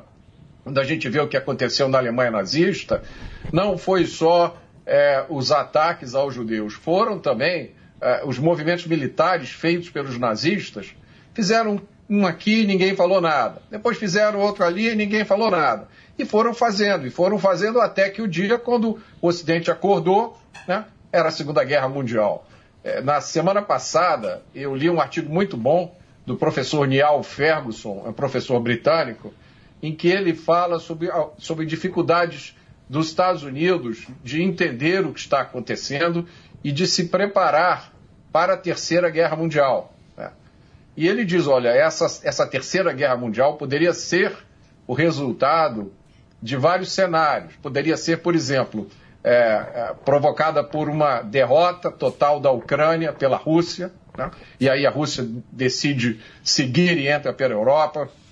O Irã poderia conseguir armas nucleares, a China poderia decidir bloquear, eh, bloquear Taiwan, onde são feitos a maioria dos chips de computadores do mundo, ou, ou é um cenário inimaginável, impensável, queira Deus que nunca aconteça, Israel ser derrotado numa guerra como essa, né? ou em, um- em alguma outra guerra. E, e- e- e, é, isso é um reconhecimento da importância de Israel, não só para a segurança do povo judeu, mas para a estabilidade do Ocidente. É. Porque aí é a Guerra Fria, né? A guerra. Quem ganhou a Guerra Fria foi os Estados Unidos e os países da a OTAN, Sim, né? A OTAN está lá segurando a bucha. Agora, para onde vai? Com China, a gente com no BRICS Rússia. lá apoiando Irã, apoiando Rússia também outros não- países É. também. É estranha essa posição do Brasil também, né? A gente tá Ô, colocando no cenário Mota. Vamos mudar de assunto ou não? Vocês querem ficar nesse assunto o tempo inteiro? tem Mossoró, né? Tem Mossoró, Mossoró. daqui a, pouquinho, daqui a pouquinho vamos ter aqui o nosso querido... Coronel Zé o- Vicente. O Coronel. O Zé. Coronel Manja, hein? E o, e o russo, que também é uma outra situação, né? O Navani. Porque foi perguntado também pro Lula, Os, mas... é, azara- os azarados inimigos do Putin. Falaram que precisa. ele- o Lula falou que precisa fazer uma perícia, mas independente da fala dele, isso daí é uma conspiração ou o Putin elimina? Porque a gente. Você viu o que o Barba falou, né? Então. Precisamos esperar. É, não Isso. vou. Precisa fazer uma perícia, né? É. Enfim. Qual que é. que- Como você faz essa Foi relação? sensato. Barba foi sensato. Não sei. Vai bem. Da Venezuela também falou, mas especificamente da Rússia, o que, que você achou? O Zuzu tá caso? bravo agora. Ah, né? não é bravo. Você não É só- assinou a cartinha lá? Não, não fui eu que fiz o L embaixo da Fez mesa. L né? embaixo da Não, mesa. que- É. Você assinou a carta. Loucura, loucura. É. Assinei a carta, lá, minhas posições. É, aqui não existe idolatria nenhuma política, e é uma coisa que já foi feita aqui nesse programa pela sua parte. E a é cartinha? E a cartinha? A carta quem assinou está obviamente arrependido. Né? Mais tá ou menos, constrangido. né? Sim. Mas voltando para o assunto da Rússia, eu queria a posição Porque do isso- Mota. Ah, vamos falar sobre a carta? Então, O que é certo é não adianta querer posar de bom moço. Isso aí. Ah, sim. Verdade. É muito, você vai posar de bom moço, virtuoso, de virtuoso, do cara que não tem. A gente tem muito mais vício do que virtude. Sim, Essa que é a exato. grande realidade. Mas tem coisas, ô Mota, que a gente vê que é certo e que é errado. Tem coisas É claras, tem coisas claras que o que é certo e o que é errado. Pode falar o que for. Né? Pode, pode vir que conversinha, tem Com muita argumento. conversinha, com argumento você fala, putz, isso aqui tá querendo ser bom moço, querendo ser bonitinho, querendo ser- Lacrar na rede social. Sinalizar tem coisa certa e coisa errada. Tem coisa tem coisa que é verdade e tem coisa que é mentira. Essa que é a grande realidade. É que é difícil porque fica todo mundo enchendo o saco. Por isso que eu tenho poucos amigos. É, e tem que fazer igual, o Mor- tem que fazer igual o Morgado Quanto fala. menos amigos você tiver, menos gente pra te encher Tem, a paciência. tem que fazer igual o Morgado fala, então banca gracinha, né? Parça. Então banca. Então Mas banca voltando, suas coisas. Eu quero que o Mota coloque uma posição na geopolítica que a gente está falando. Tem uma outra guerra que é Rússia e Ucrânia e a gente sabe que os opositores do Putin desaparecem, ou envenenados, ou enforcados, ou acontece um acidente aéreo e nesse caso o opositor estava preso e morreu. Morreu ou é uma teoria da conspiração? Mataram? O que que você acha? É, não, não é o primeiro opositor russo que morre envenenado. Já, isso já aconteceu várias vezes. É difícil ser coincidência. Eu acho interessante a sua pergunta, porque na semana passada, na semana retrasada, começou um debate grande, porque no meu canal do YouTube eu comentei a entrevista do Putin ao Tucker Carlson. Certo. E eu falei que achei a entrevista boa. O Putin preparadíssimo. Né? O preparo do Putin é muito maior do que a maioria dos políticos ocidentais. Muita gente interpretou aquilo ali como sendo um endosso do Putin. E eu falei, gente, o Putin está no poder desde 2020. Nós estamos em 2024. 2002. 2002. É, 2002? É. É. É, então, 22 anos no poder, né? É, o Putin é um político autoritário, ele controla a Rússia. né? Eu não endosso esse tipo de coisa. Aí começou uma briga, porque tem um pessoal agora aqui no Brasil que considera o Putin conservador. Meu Deus. Um defensor dos, dos, dos valores tradicionais, da pátria, família e religião. Eu falei, meus amigos, não existe tirano conservador. Não existe. Ninguém que é conservador fica 22 anos no poder, né? E esse debate está rolando até agora. Mas tem outra coisa, Mota, que eu queria te perguntar, e, e fala Diga. desse assunto, que é da Rú- Rússia sobre a arma espacial. Os Estados Unidos deu uma declaração que é preocupante, que teoricamente eles teriam uma arma espacial que poderiam destruir satélites Estrela da Morte. eh, ocidentais. Digo provavelmente porque eu não entendo nada disso, mas você conhece segurança e mais estratégia. O que, que você acha que é real ou não e se isso pode tensionar a corda, que já foi muito eh, tensionada no passado entre Rússia e Estados Unidos? É o Darth Vader. É, essa é, a- uma característica da guerra da Rússia e da Ucrânia é que tem muito mais que a gente não, não sabe do que o que a gente sabe. Né? E está em discussão sempre nos Estados Unidos se os Estados Unidos continuam financiando e apoiando o Zelensky ou se chega, já se colocou dinheiro demais lá. Tem história também do, do envolvimento do filho do Bi- Biden né, com ah, aquela empresa que me fugiu o nome agora, de energia é, da Ucrânia. Enfim, tem, é um angu onde tem muito caroço. Tá? O que nada disso justifica a invasão da Ucrânia por Putin. Né? Mas tem todo um histórico nisso aí que, que entra em consideração. Agora, eu achei muito curioso, sabe? Porque essa notícia surgiu do nada. Tá? Logo após a, a entrevista, né? logo após a entrevista. Deu dois dias da entrevista, um ou dois dias, e eu estava acompanhando, eu estava por acaso, eu estava no ar no Pingos, e estava olhando, eu sempre fico olhando os sites de notícia internacional. E aí essa notícia surgiu de repente, e foi um comentário feito pelo presidente do Comitê de Inteligência da- do Congresso, assim, tipo com um negócio com cheirinho de fofoca. Ele disse que havia uma ameaça, mas ele não disse qual era a ameaça. Aí entrou outra pessoa para dizer que não, realmente a ameaça existia, mas não era urgente. Uma coisa assim. Aí depois veio essa história da, da bomba eh, nuclear para ser usada no espaço. Eu achei assim muita coincidência, ser logo depois da É, entrevista do. Esse Putin é con- conversa mole, viu, professor?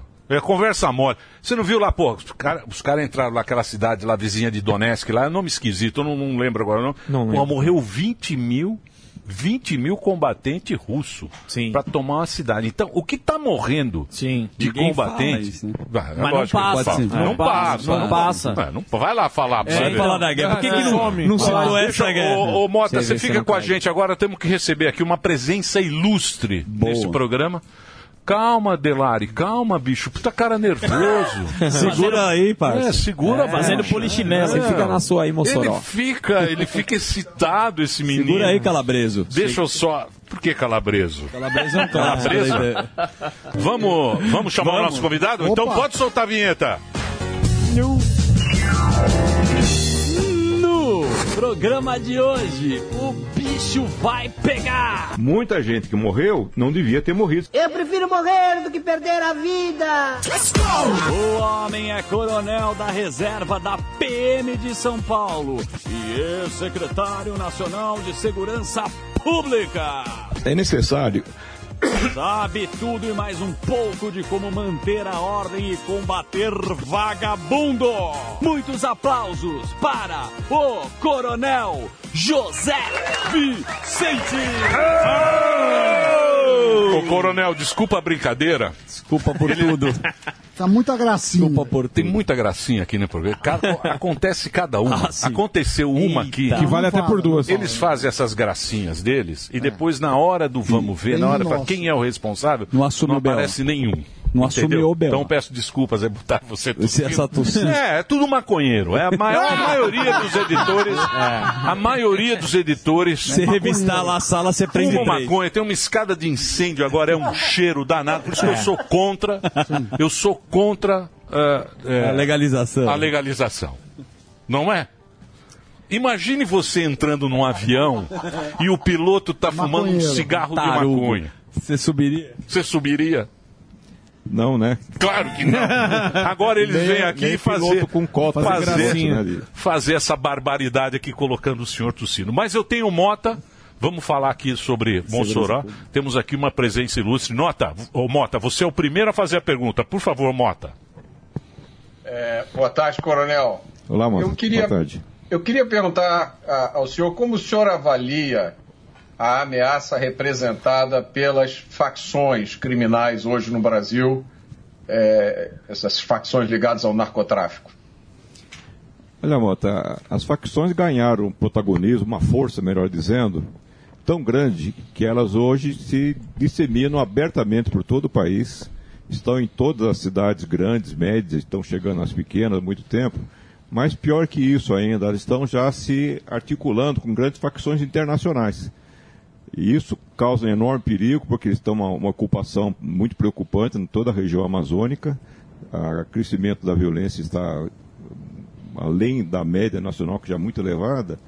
E a gente sabe que as facções internacionais que estão interligando, dando know-how e financiamento também, eles têm muito interesse, porque o Brasil está trazendo drogas aí dos países vizinhos, a cocaína é, tem um grande valor agregado, e res- nós consumimos a metade. O Brasil já é um considerado segundo consumidor de cocaína na- no mundo, depois dos Estados Unidos. Mas uma grande parte disso, uma metade possivelmente, não se sabe se 60, 70 toneladas, acaba sendo escorregado aí, principalmente para a África e Europa. Uma parte indo para os Estados Unidos, os Estados Unidos já tem outro caminho aí do, do Caribe, né? Mas esse é um grande perigo. E é curioso observar também, Mota, que o governo federal vem lavando as mãos, deixando que a segurança pública, que espolca geralmente nos territórios estaduais, fique por conta dos governadores, como se nada tivesse a ver com isso. Só que o que está empoderando a- as facções são as drogas, são as armas, munições e o contrabando, que pouca gente fala também, que é uma coisa monstruosa. Ora, quem que cuida da fronteira? É o governo federal. Polícia Federal, o Exército, as Forças Armadas têm um, um poder de polícia, inclusive toda a área fronteiriça. Na medida que essa droga se, se irradia pelo país e vem irradiando, as forças federais, as agências federais não agiram de forma competente para impedir ou reduzir dramaticamente esses problemas que vão afetar a segurança dos estados. Isso é problema federal, principalmente da Polícia Federal. Na medida que as facções também começam a percorrer os estados, lançam seus braços, estão lavando dinheiro, isso é problema federal. E agora parece que vão ensaiar com o novo ministro uma possibilidade de mexer com isso. Será que vão? O ministro Lewandowski já teve essa surpresa com duas semanas de, de mandato do, do frente do ministério e tomou um aperitivo do grande banquete dos problemas de segurança pública que esperam. E ele não tem resposta para isso porque não conhece, não tem experiência e vai ter que socorrer de auxiliares. Esperamos que levem competência para lá. Mas eu duvido. Passou um pano, né, o Lewandowski, né? É que era carnaval, né? É, mas ele tá lá, pode ser que já. Acho que vão prender. Se ele, ele tá lá, em Mossoró? Tá, tá. Acho que vão que prender, vai né? prender. Foi. Se ele foi pra lá é porque já, já sabe onde estão os caras, os Mas, vagabundos. Emílio, tem, uma, tem um lado um pouco ridículo dessa história toda. Primeiro, bom, a, a fuga foi um. Diz que fugiu pelo conduíte. Não, e a câmera Ah, de isso a segurança? gente viu em filme, filme B, né? Não é possível. Não, um pelo conduíte. Não, coronel, e a Não, câmera de espaço segurança? é- Qualquer lugar. A câmera não é a, só mesma, tem- é a mesma empresa. Acabou a bateria. Do 8 de janeiro. Do 8 de janeiro. Mas é a a, mesma câmera- empresa. a câmera Filial. de segurança, a gente sabe que quem trabalha com segurança trabalha em duplicidade. Imagine, os bancos deu uma falha em câmera, tem mais de um sistema, tem redundância, tem monitoramento. Se uma câmera cai, deveria ter um alerta. É, Como que funciona esse sistema? Porque E me a parece bastante precário, também. né? Sabe, o que eu acho de ridículo nessa história, o governo federal tem apenas cinco presídios. Feito para 800 presos, mas tem menos de 500. Tem mil agentes penitenciários. Eu- nós estamos aí Tem mais falando- agente que preso. Tem dois agentes para cada preso. Lá em Mossoró, são quase três agentes por preso. Cada preso fica na sua celinha, tem 90 e poucos presos só lá na, lá em Mossoró. É uma moleza cuidar disso. Diferente, nós temos aqui, só no estado de São Paulo, quase 200 presídios. 200 mil presos. E presídio de, de muita complexidade, que não é aquela molezinha lá. E de repente vai se constatar que já foi identificado lá em 2021, ah, no governo Bolsonaro, descobriram que de 190 câmaras tinha 124 pifadas. Quase tudo estragado. O ano passado ainda foi feita uma constatação já no governo Dino, no governo Lula, na gestão do, do ministro Dino, que havia aquele tubo que onde o sujeito poderia passar eventualmente. O tal, né? agora estamos conhecendo um tal de shaft aí. E nada aconteceu. Onde estava essa, essa gestão? né? E Isso é uma preocupação, daí você vai descobrir que houve um erro de projeto, evidentemente. Mas você não acha que teve alguém envolvido? Porque, Claro que tem, Porque né? isso aí é lembra, possível. lembra aquele El Chapo. O El Chapo, que é o, o, Mexicano. o mexicano, que também estava todo mundo ali. Ele comprou Envolvido. a turma. Sim. Porque esses caras são fortes, Mas né? se compra, né? coronel? Esses caras têm grana, né? Mas, Emílio, se fosse o Fernandinho Beramar, que tem uma articulação da alta corte da- do Comando Vermelho, dá lá. Mas esses dois eram de um grupinho de. Porra, você viu a cara deles? Ah, sim. Porra, aquilo assusta. Pô, pelo amor de Deus. Vocês viram ou não? E os crimes que eles cometeram? O cara é violento, um deles ali, acho que era Rogério o nome dele, ele tem 50 processos, muito dele de homicídio. O cara é cruel, participou da matança de cinco pre- presos ano passado Não, lá tá no Acre. também.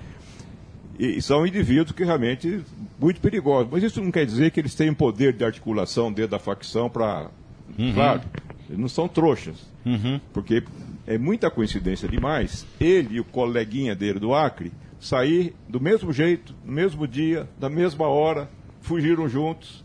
Como assim? Como é que eles combinaram sem ter um intermediário que tenha ajudado nesse processo? E no outro presídio eles também fizeram a mesma fuga quase juntos, que eles cerraram a grade, né? Eles também sempre. Essa fuga é- são os dois, né? É inacreditável que isso tenha acontecido. Né? O Sam me lembra bem, caramba, não tinha nenhuma outra câmera. Sim, né? Tava sem bateria, né? Você, tem uma coordenação das imagens de câmera, de um, no monitoramento dentro do presídio E, tem e- outro em e na nuvem também, porque ninguém vai depender de uma falta de, É, e de ninguém- luz. É, e é ridículo. nada. né?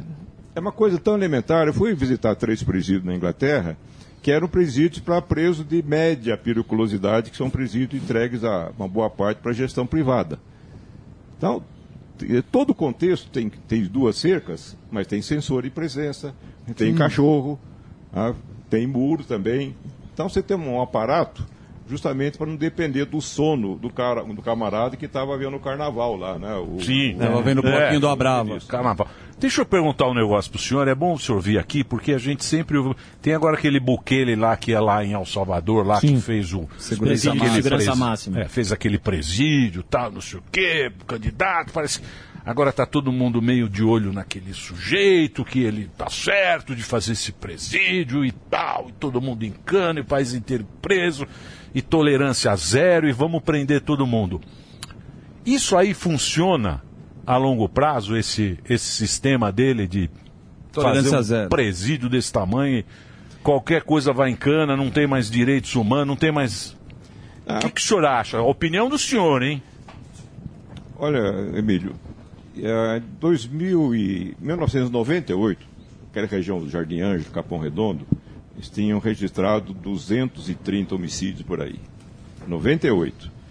Agora, com 70 mil habitantes a mais, são com 350 mil habitantes que, que, aquela região, foram registrados menos de 30. Caiu de 230 para menos de 30. Lá no Capão? Lá no Capão Redondo, na Jardim Ângelo, que é a área do 47º Distrito Policial. Não foi feito nada disso que aconteceu lá em, Em El Salvador. em El Salvador. É, cria uma certa invejinha política, mas é uma inveja barata, porque na verdade, você com um país de 6 milhões de habitantes, como é El Salvador, que estava numa crise brutal, era uma situação quase de guerra, eu acompanhei algumas reuniões de- lá na região do pessoal do Caribe, e era muito difícil controlar essas- esses grupos de Gangue, né? juvenis. Gangue, né? É uma coisa, eles não conseguiram. Governo após governo, negociando com as gangues, até que chegou uma hora e falou, não vou negociar mais. Começou a aprender. E daí extrapolou aqueles controles que o pessoal se queixa também. É, veja que nós estamos falando dos presídios federais, que estão lideranças do, do- do PCC, do CV e outras lideranças de facções, e tem alguns criminosos violentos, como esses malucos aí do Acre, que acabaram de fugir. Daí vem gente falando, olha, mas o presídio federal, o cara fica isolado na cela, como é que vai ressocializar? Ainda tem essas coisas, né? Sim. Vai ressocializar o Rogério com 50 processos, maioria de homicídio? Mas isso é matou- conversa também. de- É, mas- Ressocializar é um puta papinho que não vai a lugar nenhum, né? Eu fui nesses presídios ingleses, parece um resort lá da, de, de gestão privada. E eu fiz essa pergunta: escuta, qual é o índice de ressocialização de vocês? Eu vou, não acreditamos nisso. Como é que eu vou ressocializar atrás das grades um cara que nunca foi socializado? Sim. Um cara que já matou 5 ou 10. Vai ressocializar como essa, esse monstro aí? Uhum. Então, o, o problema desses camaradas violentos é você incapacitar esses caras, deixar o maior tempo possível. Mas no Brasil, o maior tempo possível é um sexto da pena. É. É que alguns que têm a pena acumulada, o Marcola tem 300 anos de pena e está ficando, milagrosamente ficando no o Marcola tá com o saco cheio de estar preso. Eu Não, tenho não, minhas não. fontes. O Marco- Eu não aguento Ah, mais. calma, vamos pro break, que tem quer uma mais. história do Marcola aí Fazer eu um quero break, é, vai tirar uma foto. Tá, uma, tá, tá, meio frio. O vento. Tá frio, né? Não é frio, é o vento. Deixa eu fazer o break rapidinho. Ó, presença ilustre hoje. Qual é o Instagram do senhor? É, é arroba José Vicente só? José Vicente Silva Filho. Tudo junto? Ah, é. Aí, ó, arroba José Vicente Silva, Silva Filho. Tem pouco seguidor, hein? Ele não usa Coronel? muito, né, Coronel? É, Então não vamos nem dar. Nem Podemos coloca. ficar enchendo. Foto de Pode sua. dar? A galera fica enchendo o Não, saco. Os caras são chatos, hein? Você segurando um canhão. Os caras vão ficar te enchendo a paciência. É, não. então entra lá, arroba José Vicente Silva Filho, presença ilustre nesse programa aqui Você do Coronel. falando de mim, bem, Nem é bom. eu- eu acho meio- Vai lá, Reginaldinho. Ô, Coronel. Muito bem. Deixa só o Mota. O Mota está no Mota, Rio tá de lá, Janeiro. Mota. Ô, Mota, pode mandar a sua pergunta aí, Mota. Você você acredita na ressocialização? Claro que não, o coronel está certíssimo. Socialização é fantasia ideológica.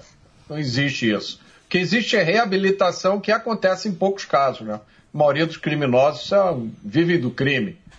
É, coronel, se o senhor tivesse o poder de mudar a atuação do Estado brasileiro na área de segurança pública, por onde o senhor começaria?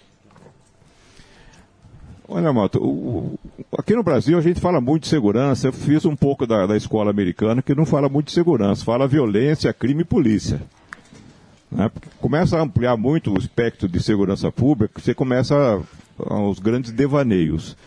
Mas a, a lição que São Paulo deu, Santa Catarina, eu tenho acompanhei muito a evolução da segurança, ah, da redução da violência em Nova York. Fui cinco vezes na polícia ao longo de 20 anos e acompanhei, fui lá em, na- na- em Bogotá também, tive alguns encontros, inclusive com o pessoal da inteligência da Polícia Nacional Colombiana. E além das experiências brasileiras, Santa Catarina é um exemplo muito interessante, que uma polícia bem treinada, eficiente, com boa gestão, com tecnologia avançada, como é o caso de São Paulo, Santa Catarina, Minas Gerais está indo bem, você consegue ir reduzindo a violência com paciência. Não com o método de El Salvador. Mesmo com a legislação toda, muito deficiente. Claro, existem algumas outras parcerias importantes. Eu acho importantíssimo, por exemplo, o, está para assumir a Secretaria Nacional da Segurança Pública o atual Procurador-Geral da Justiça de São Paulo, o chefe do Ministério Público Paulista. O Mário Sarrubo, o procurador, ele vai assumir a secretaria, ele vai dar um suporte para o novo, novo ministro, muito importante. Ele, no Ministério Público, ele fez algum, muitas parcerias com a polícia, principalmente com a PM. Só para se ter uma ideia, ele conseguiu fazer mais, mais de 400, quase 500 operações junto com a polícia. Isso levou a uma apreensão de set- 70 toneladas de droga, Ministério Público e Polícia. Ministério Público na rua. Ah, conseguiram prender mais de 1.300 membros do PCC e condenação de 600 deles. Isso um pouco mais de três anos. Então, esse trabalho de gerar uma punição efetiva, ele é muito importante, essa articulação, o Ministério Público junto com o Judiciário. Porque o Ministério Público vai pedir para o juiz com mais facilidade ah, um mandato de, de busca e apreensão. O Ministério Público fez mais de 3 mil buscas e apreensões em três anos aqui no Estado de São Paulo. Essa parceria levando a justiça para, afinal de contas, garantir um pouco mais a impunidade. Nós temos eh, três preocupações que eu vejo muito importantes que o ministro da Justiça possa ajudar, que é uma redução drástica de impunidade para os criminosos violentos, aqueles que estão vinculados a facções e aqueles de alta reincidência. Não tem sentido o sujeito roubar só o celular para tomar cervejinha, como dizem por aí, e ser apanhado 10 vezes, 20 vezes. Um que foi apanhado em Minas Gerais com 100 passagens pela polícia. Isso não pode mais acontecer. Se nós cuidarmos de alguma dessa, desses buracos que estão aí na, na, na, nessa estrutura de punição, podemos ajudar bastante a respirar um pouco mais na segurança pública. Claro, é importantíssimo que o governo federal, em qualquer momento que ele esteja, ele possa melhorar o desempenho da polícia. Agora tem uma coisa importante, não queria deixar passar aqui, Emílio. Eu vi o, o Lula falando lá da, daquela pataquada de que Israel está produzindo 30 mil mortos de jovens entre os palestinos. E o, o Dino terminou a gestão, terminou o ano passado, e falou, nós diminuímos a quantidade de homicídios Deveria um tiquinho, né? Tá, enfim, está 40 mil. 40, deve mais uns, uns 43 mil, porque tem uns 3, 3 a 5 mil que nunca são contabilizados, são mortes violentas sem causa aparente, né? A investigar. Mas enfim, 40 mil. Quantos jovens morreram ano passado na gestão do Lula? 20 mil, de 15 a 19 anos. De, de, melhor, de 15 a 29 anos. Adolescente de 15 a 19, molecada. É o que mais 5 morre, mil. né? É o que mais morre, né? Não, mas 5 mil no conjunto, os jovens Sim. morrem um pouquinho mais de 50% nessa faixa de 15 a 29 anos. Isso é um massacre. Se pegar nove anos de governo do, do- do- do- só do Lula, foram quase 50 mil crianças massacradas na violência brasileira. É quase uma guerra. É, nós estamos falando aí de 180 mil, dos quase 200 mil jovens mortos nessa guerra. Só que vira estatística, ah, 40 mil, pare- 40k, né? agora reduziram para 40k. É, vira, vira cá. Então, ah, reduziu de 42 para 40 mil, então tá bom. Como tá bom? Então, falar mal dos outros que estão massacrando jovens, nós estamos massacrando aqui. Qual é o programa de governo para ajudar Reduzir. a reduzir essa, esse massacre? Porque a máquina de boia jovem continua a todo vapor. Sim. Claro, você tem, na questão de, de polícia, tem um papel importante, mas cadê toda a assistência social dos partidos de esquerda? Aliás, quem morre, quem morre mais é no Nordeste. Sim. Na Bahia se mata 12 vezes mais jovens, proporcionalmente, do que São Paulo. Mas o senhor atribui tudo isso ao quê? A falta de ensino? A falta. Do que o senhor atribui esse aumento do, do- da molecada morrendo? Olha, em- São Paulo, Santa Catarina, você tem muito menos do que nesses estados progressistas, de governo progressista. É descuido mesmo. Relaxo com a educação, com a assistência social, com oportunidade de, de trabalho, de re- treinamento da, da garotada. Então, a, a do discurso de, de esquerda é muito bonitinho. Eu acho importante, eu não sou contra a esquerda de maneira geral. A esquerda ajudou a gente a pensar um pouco a, a parte social. E tem que ser pensada nisso, claro. Mas eles falam muito e fazem pouco. Então, a ideia da, da esquerda no Nordeste, por exemplo, é o seguinte: não, o grande fator que produz violência é o fator social. A iniquidade social, a diferença, o ganho mais, o ganho menos, e deixam de fazer o investimento na, na estrutura da polícia. Então, fracassam na área social, como é evidente, e fracassam no instrumental de É, segurança. porque essa conta é, é, é difícil essa conta, né? Porque a família é desajustada, a família, o cara não tem a família dele, é tudo zoado, né? O Brasil é um país Já bem vem da já vem da família, vem da educação, vem da escola, vem da referência, vem não sei o quê, vem, né? É. Essa, essa glamorização do crime também, do, do, do rapper, do, do não sei o quê, do criminoso, do, do, do, do, do revólver, da bomba, o exemplo. Essa coisa também é- vai, né? A gente vai indo para esse lado, né? Isso faz parte da, O medo, da nossa cultura. o medo né? é virar um México, né? Virar um narco-estado. sim. Mas que, é- que também vai por esse caminho. esse- Porque a gente, a gente fala, não, E isso, depois não, isso nunca vai. é. E E esse não- caminho que você está falando de narco-estado, acho que talvez é um momento interessante, porque numa notícia recente diz que o PCC vive o seu maior, maior crise da história de 30 anos, porque o Marcola, como você falou aqui, tá meio que querendo sair do... Tem várias, vários líderes dentro da facção. A facção, quando vai ficando muito grande, começa a gerar muito dinheiro, ela vai perdendo um pouco. Algum, as principais lideranças estão presas. Aliás, vamos lembrar que foi o Ministério Público de São Paulo que mandou, os, acho que 22 membros da alta cúpula do PCC para os presídios federais. Perfeito. Ah, não foi o governador aqui, não. Foi um trabalho, toda inteligência, arrebanhou, mandou, vou mandar esses três aqui que são os, Os generais. Ah, vou mandar, se eles saírem, quem que vai subir? Vai assumir esses outros três. Então vou mandar esses três também. O Moro e o Calcinha, né? Mandaram. O Moro e o Calcinha? Não, foi O o. Moro. Minis- Ministério Público com, Lá de- a, com a, lá de- como é que ele chama? Ele veio aqui, pô. Lincoln. O Lincoln. Lincoln. O. Lincoln, né? Então, Lincoln, Porra, o Lincoln, o Lincoln. Ele acertou lá com É o, o Moro. japonês. O Lincoln, quando vê aqui, o que tem de segurança. É impressionante. Sim. É impressionante o Lincoln. Não consigo inventar Obrigado, viu, Lincoln? Um abra... Esse cara é um cara, um cara que. Bancou. Bancou. Esse branca. É, o, o- eu acho que o, Lincoln fez um trabalho extraordinário, com uma coragem monumental né, de en- enfrentar, de ter medo de cara feia. Ah, o, o Lorival Gomes, que ficou 12 anos também no, no presídio de, como o secretário de administração penitenciária, eles fizeram um trabalho fantástico de isolamento. Ele foi gradualmente botando uma inteligência nas unidades prisionais, descobrindo Se tá uma rodinha no pátio do banho de sol, tem um monte de cara falando com um fulaninha, mas esse cara ele tem, tem liderança. Ah, só vendo a rodinha. Você vê no parquinho de criança, você vê isso aí. Ele começou a puxar todas as lideranças para dois presídios. E, os, e aqueles mais brabo foram lá para o RDD. O RDD tem umas 150 vagas, não tem 100. Então você percebe que é uma pequena cúpula que cuida de tudo isso. E eles brigam e se matam. Então, está causando um problema essa saída de- dessa liderança para lá. Nós estamos querendo libertar o Marcola e assim, e nós? Eu, eu sou o número 18 aqui também quero ir embora. Lógico. Né? Então, essa briga existe. E é por causa dessas brigas que essas facções vão se rachando e criando novas facções. Nós temos uma Secretaria Nacional de, de Políticas Penais, que substitui o Departamento Penitenciário, que era o DEPEN, e ela fez uma constatação agora, pediu para todos os estados mandar a relação de facções e contabilizaram 72 facções. São, muitas são pequenininhas, são quadrilha. A quadrilha agora foi, foi, foi elevada ao grau de facção, né? Mas são quadrilhas que estão, dominam alguns territórios, tiram uma, uma bicada aí no tráfico de drogas, ah, no contrabando de cigarro.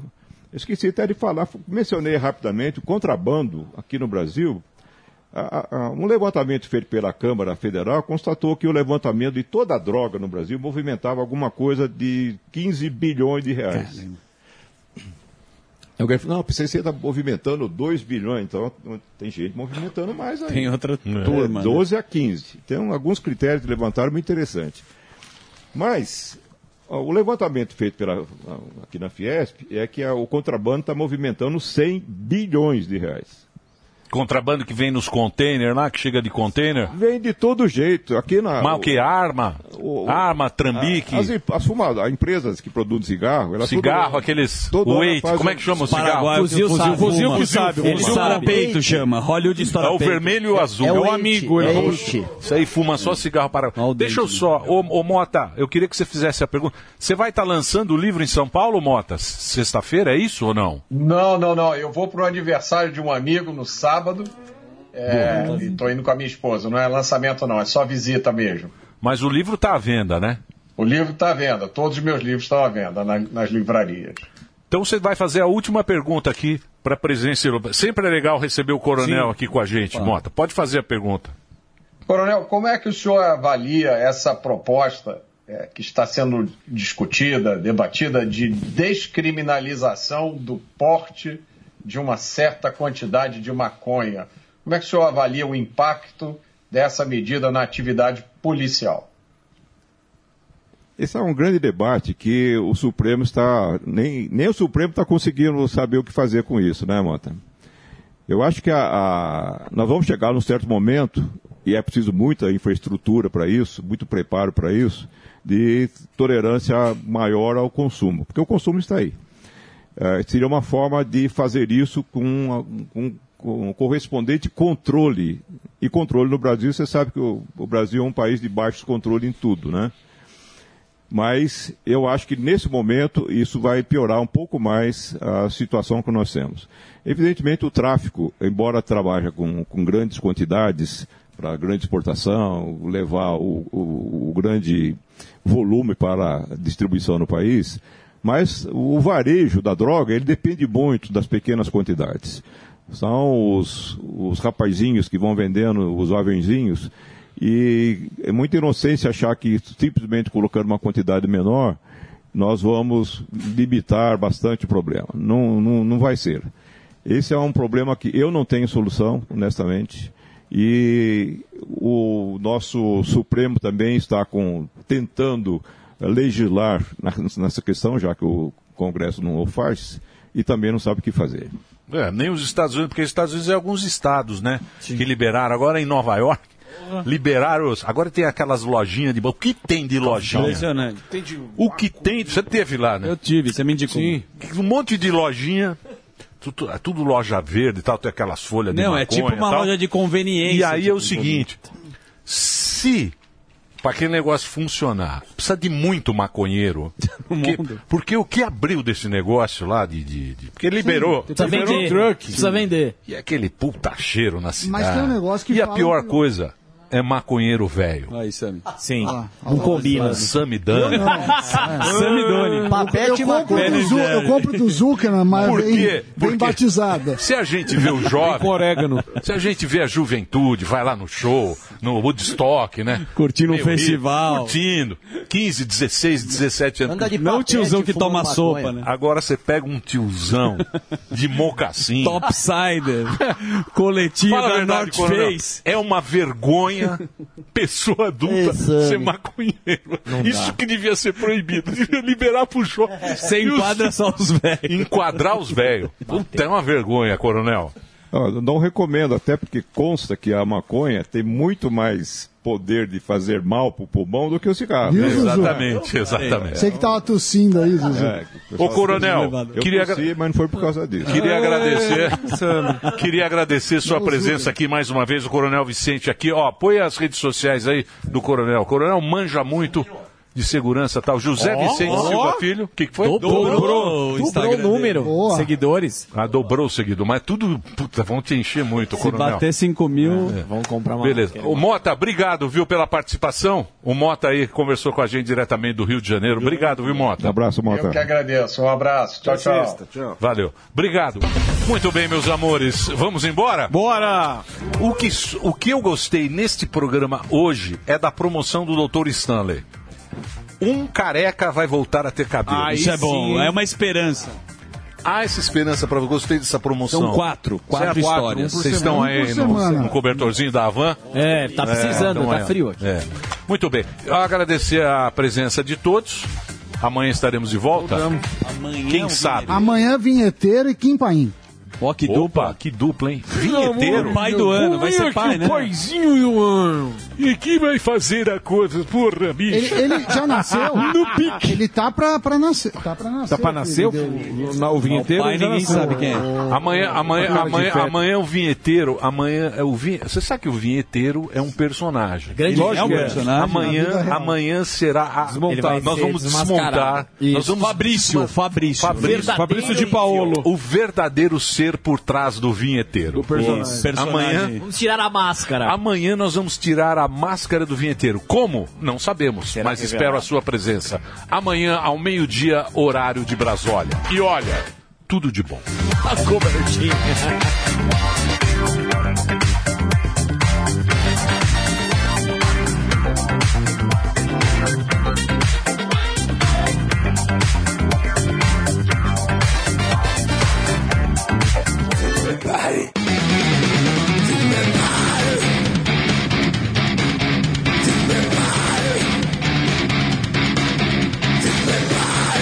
Um grosso.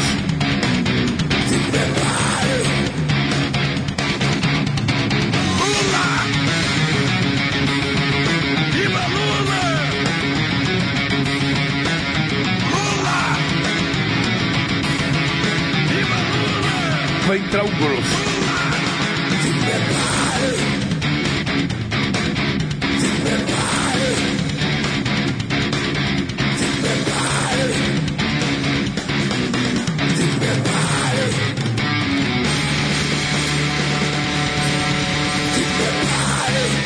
Abraço e um beijo pra vocês. Terminou! Terminou! Mas já terminou? Terminou! E eles não desistem! Já terminou, vamos acabar. Já está na hora de encerrar. Pra quem já almoçou, pode aproveitar e sair Acabou mesmo! Acabou! Acabou mesmo! A opinião dos nossos comentaristas não reflete necessariamente a opinião do Grupo Jovem Pan de Comunicação.